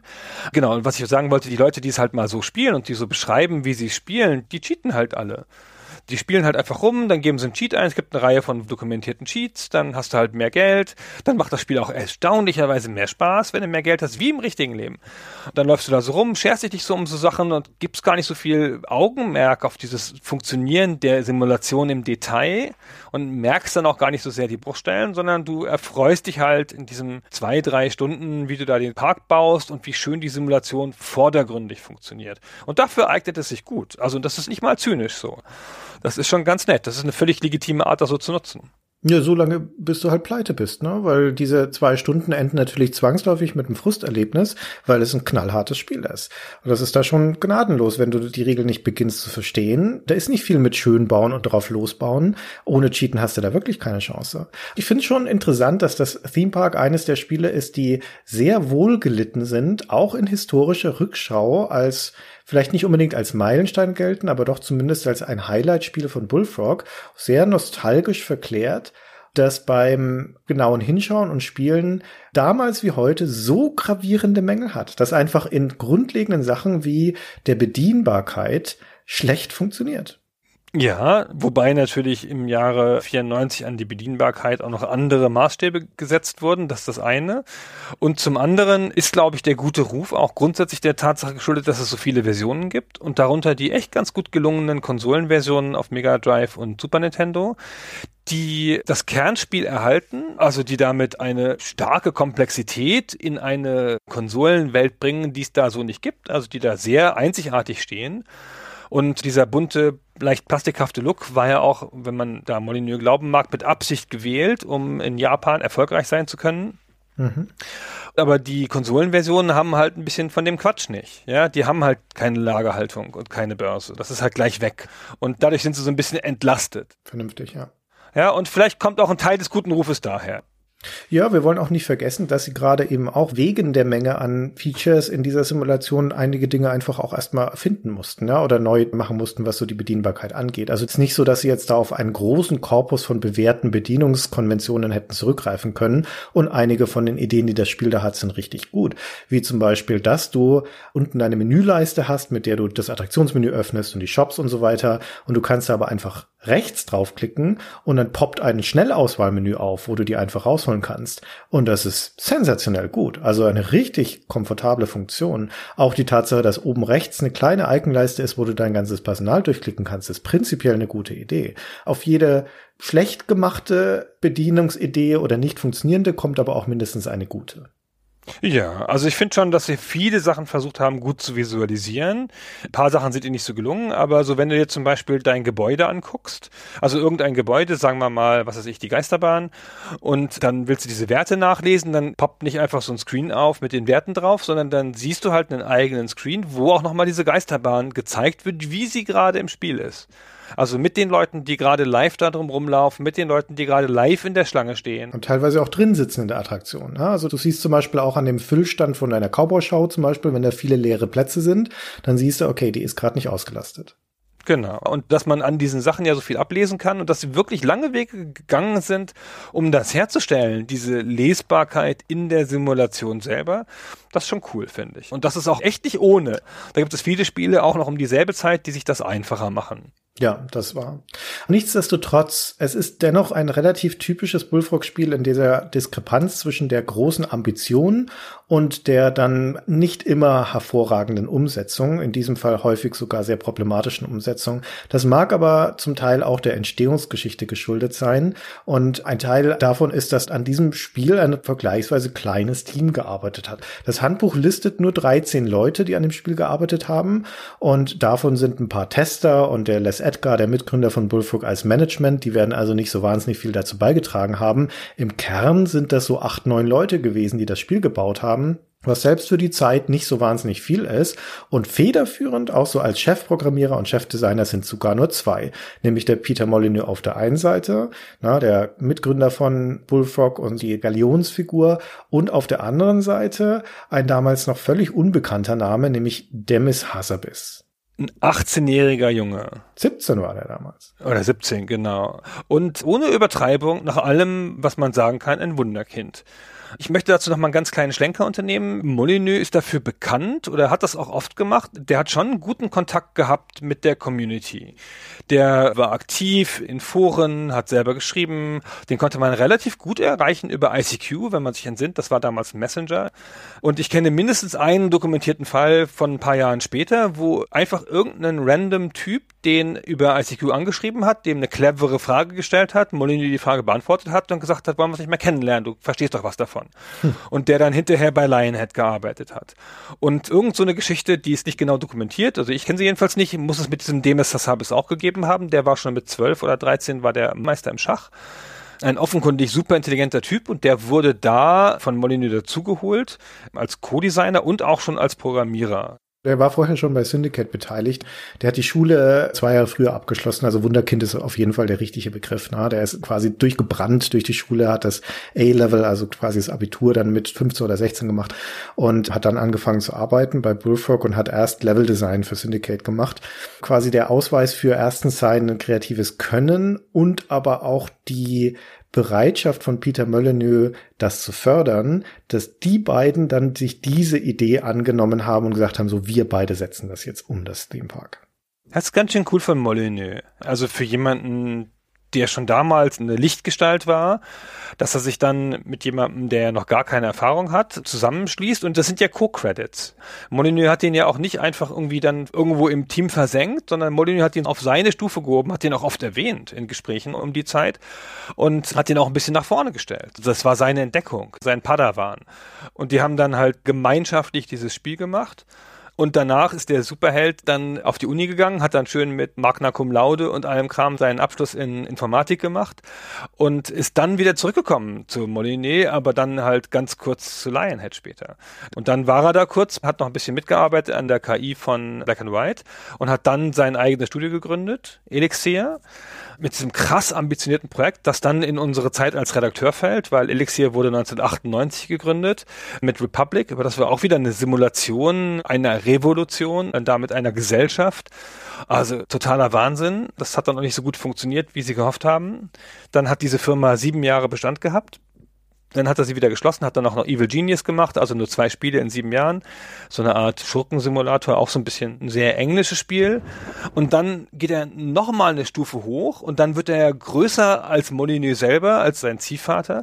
Dann gründet er DeepMind mit ein paar Freunden, so eine KI-Firma, die dann wenige Jahre später für 400 Millionen Dollar an Google verkauft wird und die jetzt für diese Super-KIs verantwortlich ist, von denen man ständig in der Zeitung liest, hier AlphaGo, die den ersten Go-Meister geschlagen hat und so. Also der ist jetzt ein Superstar in der Forschung für künstliche Intelligenz. Bevor er DeepMind gründet, ist noch eine Phase, wo er akademische Karriere macht. Da macht er erst noch seinen Doktor in kognitiver Neurowissenschaft und wird dann in seinem Metier auch ein anerkannter Fachmann und macht da auch Entdeckungen tatsächlich. Also er beschreibt als erster zwingend den Zusammenhang zwischen dem Erinnerungsvermögen und dem Vorstellungsvermögen am Beispiel von Menschen, die Amnesie haben. Die können sich nämlich selbst nicht in neuen Kontexten vorstellen. Also die Vorstellungskraft, die dazu notwendig ist, muss verbunden sein, aber auch mit einem Erinnerungsvermögen. Denn sonst funktioniert das nicht. Und das sind so Dinge, an denen er forscht. Also der ist da schon ein akademischer Star, bevor er dann auch noch in Machine Learning Kreisen gefeiert wird. Der ist noch nicht so alt, der Hassabis. Wie alt ist der jetzt? Anfang 40 oder sowas? Na, so ungefähr unser Alter, würde ich sagen. Ja, genau. Also der hat es schon weit gebracht und wird es vermutlich noch weit bringen. Und ist wirklich ein, weiß nicht, ob Genie so groß großer Begriff ist, aber auf jeden Fall ein sehr intelligenter Mensch. Nichtsdestotrotz, zu dem Zeitpunkt, wo er Theme Park mit dem Molyneux macht, arbeiten da ein 17-Jähriger und ein Autodidakt zusammen, dessen Herangehensweise ans Programmieren ist. Beim Molyneux ist halt einfach so lange zu probieren, bis es funktioniert. Das heißt, zu dem Zeitpunkt sind das jetzt nicht die größten Programmiergenies vor dem Herrn. Und es wird ja noch kurz vor dem Release einiges rausgeschmissen aus dem Spiel. Das sollte ja ein Multiplayer haben zum Beispiel, der rausgegangen ist. Zu irgendeinem Zeitpunkt hat der Molyneux mal angekündigt in so Molyneux Art, dass du dann so ein Mikrofon-Icon im Spiel haben wirst und dann kannst du jeden einzelnen Parkbesucher anklicken und dann sagt er dir, was er gerade empfindet. Da haben sie dann auch nochmal kräftig eingekürzt. Und nichtsdestotrotz ist das, was dann rausgekommen ist, vermutlich auch rauskommen musste, ein unvollständiges Spiel. Ja, ja, ja. Also wie gesagt, das ist dann typisch am Ende, wurde dann die Entwicklung komprimiert und dann muss man halt versuchen, alles zusammenzuziehen. Aber naja, nun, also ich meine, der Erfolg gibt ihnen ja recht, wenn man das so sagen will. Das ist deutlich das meistverkaufte Spiel von Bullfrog. Ich glaube die Zahlen nicht so richtig. Da wollte ich dich doch mal zu fragen. Also überall steht, dass das 15 Millionen Stück verkauft hat. Aber wenn das 15 Millionen Stück verkauft hatte, dann hätte EA die Firma nicht kaufen können hinterher. Nur kurz danach.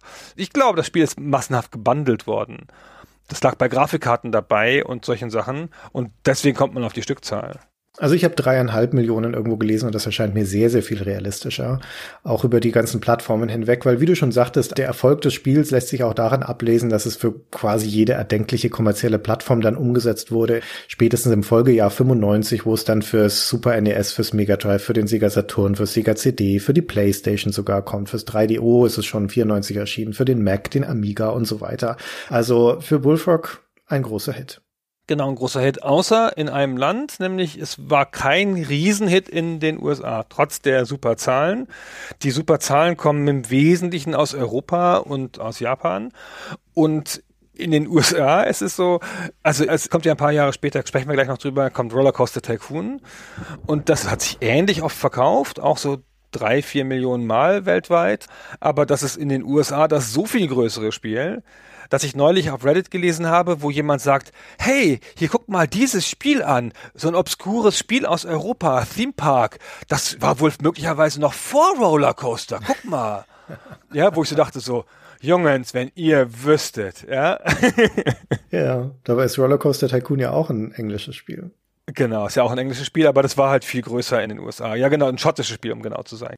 Naja, also das Erstaunliche ist, finde ich, dass obwohl das Theme Park so ein großer Hit ist und Bullfrog dann erstmal damit beschäftigt, diese ganzen Portierungen zu machen, dass sie dann nicht direkt mit einem Nachfolger nachsetzen, sondern eigentlich erst einen anderen Gedanken weiterverfolgen, der auch in Theme Park schon ablesbar ist. Das Spiel trägt nämlich schon auf der Packung noch eine Art Vignette, wo drauf steht Designer Series. Also die Ankündigung schon an dieser Stelle, dass das Teil einer Serie sein soll, einer neuen, die unter diesem ursprünglichen Titel läuft. Und in dieser Serie erscheint dann zwei Jahre später tatsächlich der nächste Titel, drei Jahre später, nämlich Theme Hospital was dann gar nichts mehr mit Freizeitparks zu tun hat, sondern wie der Name schon sagt, wo man dann ein Krankenhaus managt und das auch ein Spiel ist, das es verdient hat, bei Stay Forever irgendwann mal in einer eigenen Folge besprochen zu werden.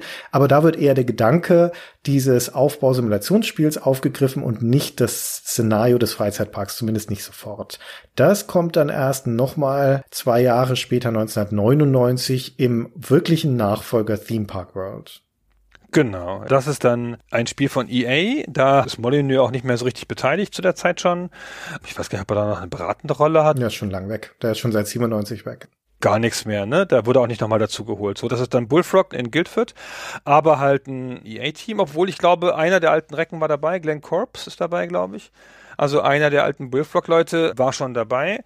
Und das ist einfach ein sehr kompetentes, handfestes EA-Spiel. So, sie haben halt die Schwierigkeit gehabt, dass sie den Sprung in die dritte Dimension machen mussten und haben das auch für den einen großen Gag ausgenutzt, den das Spiel hat. Du kannst nämlich Rides bauen, Achterbahnen bauen, Fahrgeschäfte heißt es auf Deutsch, genau, Fahrgeschäfte bauen und die dann gleich aus der Ego-Perspektive in der 3D-Engine fahren. Und das konntest du quasi in dem ersten Theme Park auch, aber da waren es halt kleine Renderfilmchen, ja, jedes der Fahrgeschäfte hat ein kleines Renderfilmchen. Also bisschen komisch, ja, so das Geisterhaus, dann gehst du ins Geisterhaus und kannst dir in so einem 15 Sekunden Renderfilmchen angucken, wie es da drin aussieht. Und das nimmt dann Theme Park World in die dritte Dimension und macht das dann richtig. Hm. Beim Theme Park ging es aber nur in der CD-Version. Nein, in der ursprünglichen Diskettenfassung war das noch nicht drin. Logischerweise, ja, da ist der Platz nicht dafür da. Genau. Und das Theme Park World habe ich sogar begleitet für die GameStar, habe ich sogar getestet, aber ich habe gar keine Erinnerung mehr, ob das jetzt ein total super Spiel war. Ich habe irgendwas in Anfang 80er gegeben. Das heißt ja immer, dass ich nicht genau wusste. Ich glaube, es war ganz okay. Ich habe das auch damals gespielt, dann freiwillig, einfach als Spieler und hatte Spaß damit. Ich würde sagen, dass es so jetzt eigentlich das kompetentere Spiel ist. Das vermeidet viele von den Fehlern, die das Original Theme Park macht. Aber erstens fällt das in das gleiche Jahr, in dem Rollercoaster Tycoon rauskommt und damit ist ja eh schon alles vorbei. Ja. Weil Rollercoaster Tycoon macht nochmal viel, viel mehr Dinge richtig. Und zum anderen ist diese 3D-Grafik, diese auch ein bisschen kantige und cartoonige 3D-Grafik, das ist halt genau diese Art von Stil, der altert nicht sonderlich gut. Das ist wirklich grauselig anzuschauen heutzutage. Das stimmt. Lass kurz mal bei Rollercoaster bleiben, weil daran kann man ja eine Sache erklären, die für das ganze Genre noch bestimmen bleibt hinterher. Wir haben ja schon ausführlich erzählt, dass das hier ja ein Aufbauspiel ist, ein Simulationsspiel auf eine Art, aber halt auch eine Wirtschaftssimulation. Und Rollercoaster fügt dem was hinzu, was sehr logisch ist und was danach alle Spiele aufgenommen haben, fast alle Spiele aufgenommen haben, die Theme Park simulieren. Und das ist das selber bauen von Achterbahnen. Das gibt es in Theme Park auch. Du kannst die Achterbahn tatsächlich mit so Einzelfeldern setzen, aber es hat wenig Bedeutung. Du hast wenig Auswahlmöglichkeiten. Du hast halt irgendwie zwei extra Bauteile, den Korkenzieher und den Looping. Und ansonsten hast du halt nur so Teile und kannst da halt hoch und runter gehen, aber das macht auch nicht so viel aus. Also du kriegst auch keine Wertung dafür oder sonst irgendwas, wo du sehen kannst, ob du das gut gebaut hast. Und das führt Rollercoaster so richtig mit Wucht ein. Und das ist dann eine ganz eigene Motivation. Und später, viel später, wenn man so moderne Spiele spielt wie Planet Coaster oder sowas, dann sagen die Entwickler, na ja, wir machen das für zwei Zielgruppen. Für die Leute, die gerne Fahrgeschäfte bauen und für die Leute, die gerne Simulationen spielen. Und Theme Park hat eindeutig, wenn es diese zwei Zielgruppen wirklich gibt, nur eine von denen angesprochen. Und das ist Rollercoasters Verdienst historisch, dass es die zweite aufmacht. Ja, würde ich auch sagen. Rollercoaster ist allein rein optisch schon ein deutlicher Unterschied, weil das erste, was du da siehst, ist, dass diese Parks ein richtiges Relief haben, also dass die Landschaften da aus Hügeln, Bergen, Tälern und so weiter bestehen und dass also diese ganze Parklogistik auch sich dadurch auszeichnet, dass du sie in diese Spielwelt hineinbauen musst und auch mit denen umgehen musst, mit den Herausforderungen der Spielwelt. Das sieht genauso aus wie bei Transport Tycoon und sind ähnliche Herausforderungen wie bei Transport Tycoon. Und das sind also, wie gesagt, alle Spiele, die wir auch bei Gelegenheit nochmal mal besprechen werden. Das ist hier so ein bisschen die Staffelstabübergabe. Ne? Schon das Theme Park World war, habe jetzt gar nicht nachgeguckt, ob es irgendwie ein großer Erfolg war oder nicht, aber es wird jetzt sicher kein Rohrkrepierer gewesen sein, hat gute Wertungen bekommen. Aber Rollercoaster Tycoon ist da insbesondere auch, was die Beliebtheit bei Fans angeht, dann einfach links vorbeigezogen. Und es gibt noch einen dritten Teil der Theme Park Reihe, Der heißt Theme Park Manager. In den USA sind schon der zweite Teil und auch der dritte in dieses Maxis Branding mit einbezogen werden, nämlich in diese Sim-Serie, da wo also SimCity herkommt und später gab es ja dann alle möglichen Sims, Sim Arns, Sim Farm, Sim Life und so weiter. Und da wurde das eingegliedert und da hießen die Spiele dann Sim Theme Park und Sim Coaster. Aber hier in Europa, in Deutschland insbesondere, war der dritte Teil eben Theme Park Manager. Also nochmal die gleiche Engine wie Theme Park World vorher, kam zwei Jahre später raus, 2001. Stammt zwar noch von Bullfrog, aber dort wurde nur noch die Produktion, das Design gemacht umgesetzt, also programmiert, die Grafik und so weiter hat das Climax. Die haben für den Vorgänger schon die PlayStation-Version gemacht. Und das ist also noch so ein letztes Abfallprodukt, auch ein ganz kompetentes Managementspiel, aber insgesamt von der Bedeutung her dann schon echt unter ferner liefen. Und es ist auch das letzte relevante eigene Projekt, das Bullfrog noch gemacht hat. Die Firma existiert so als EA eigenes Studio, zwar noch bis 2004, und dann wird sie zusammengelegt mit EA UK, aber eigentlich ist Theme Park Manager das letzte relevante Spiel. Ja, genau, das war's dann. Damit sind sie dann durch. Und damit schließt sich auch diese Geschichte. Es gibt ja noch eine Free-to-Play-Variante auf iOS, ne?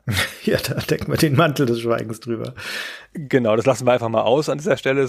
Und wie du so schön gesagt hast, die Staffelstabübergabe und danach macht dann die Tycoon-Serie weiter und die bringt auch die Elemente, auf die sich dann heute gespielt. Das Genre lebt jetzt wieder. Da war eine Zeit lang nichts. So von 2003 bis 2013 war nicht so viel los. Und jetzt gibt es drei, vier große bis mittelgroße Spiele, würde ich sagen, die die Fahne hochhalten für dieses Genre und die sich auch, glaube ich, ganz gut verkaufen. Genau. Ja, ich würde abschließend noch einmal das Urteil fällen wollen. Aus meiner Perspektive ist Theme Park eines der Spiele, die man heutzutage nicht mehr spielen muss. Wir empfehlen ja ganz gerne am Ende, soll man es nochmal spielen oder nicht. Und es ist historisch nicht so super relevant, meiner Meinung nach. Und es ist vor allen Dingen eine überwiegend frustrierende Erfahrung. Dementsprechend gibt es jetzt keinen guten Grund, außer man möchte wirklich mal wissen, wie dieses Spiel funktioniert hat, wenn man es verpasst hat, da nochmal reinzugucken. Und das gleiche gilt für die Nachfolger auch. Da ist es sehr viel befriedigender, das sehr viel besser gealtete Rollercoaster Tycoon oder sogar den zweiten Teil davon zu spielen. Und die andere Empfehlung, die ich an der Stelle aussprechen möchte, ist, wer sich für Peter Molyneux insbesondere interessiert. Die Kollegen von The Pod haben dort in ihrem Bezahlbereich, wer so Patreon oder Steady Unterstützer wird, im September, glaube ich, September 2019 eine dreiteilige Serie aufgenommen, wo sie sich mit Peter Molyneux beschäftigen, an ihm abarbeiten und versuchen der Frage nachzugehen, wie seine Entwicklung ausgesehen hat, wo er herkommt und wie es dazu kommen konnte, dass er erst zu diesem Design-Genie aufgestiegen ist, der sich unbestreitbar große Verdienste erworben hat, um die englische Spieleszene zu malen und der dann ja aber einen krassen Karriererutsch hinnehmen musste, bis er dann bloßgestellt wurde in dem legendären Rock Paper Shotgun Interview. Wie es dazu kam und welchen Anteil da Molyneux möglicherweise selber dran hat, das arbeiten der André und der Sebastian da heraus und das ist sehr, sehr lehrreich. Das kann ich nur empfehlen. Ich möchte noch kurz die Begebenheit erzählen, die für mich das Spiel definiert und damit wir mit dem nackten Kapitalismus wieder schließen, mit dem wir angefangen haben.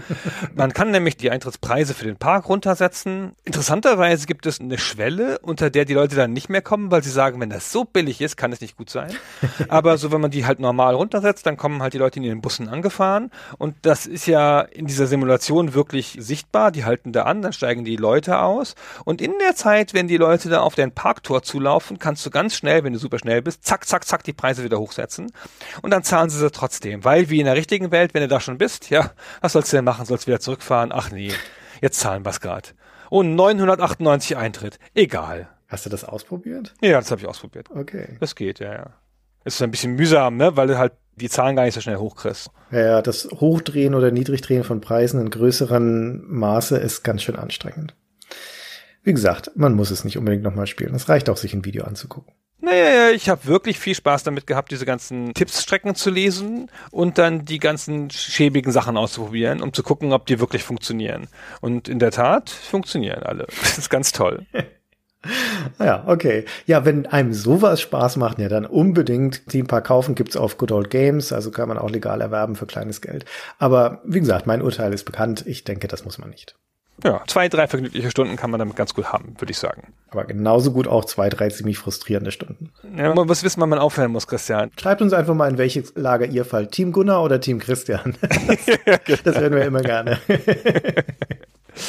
Okay, dann ganz herzlichen Dank an euch fürs Zuhören. Gunnar, an dich für das schöne Gespräch. Und wir hören uns in der nächsten Folge wieder mit einem neuen fantastischen Spiel, das wir uns dann wieder raussuchen zur Abwechslung. Ja, vielen Dank und bis zum nächsten Mal. Ciao. Bis dahin.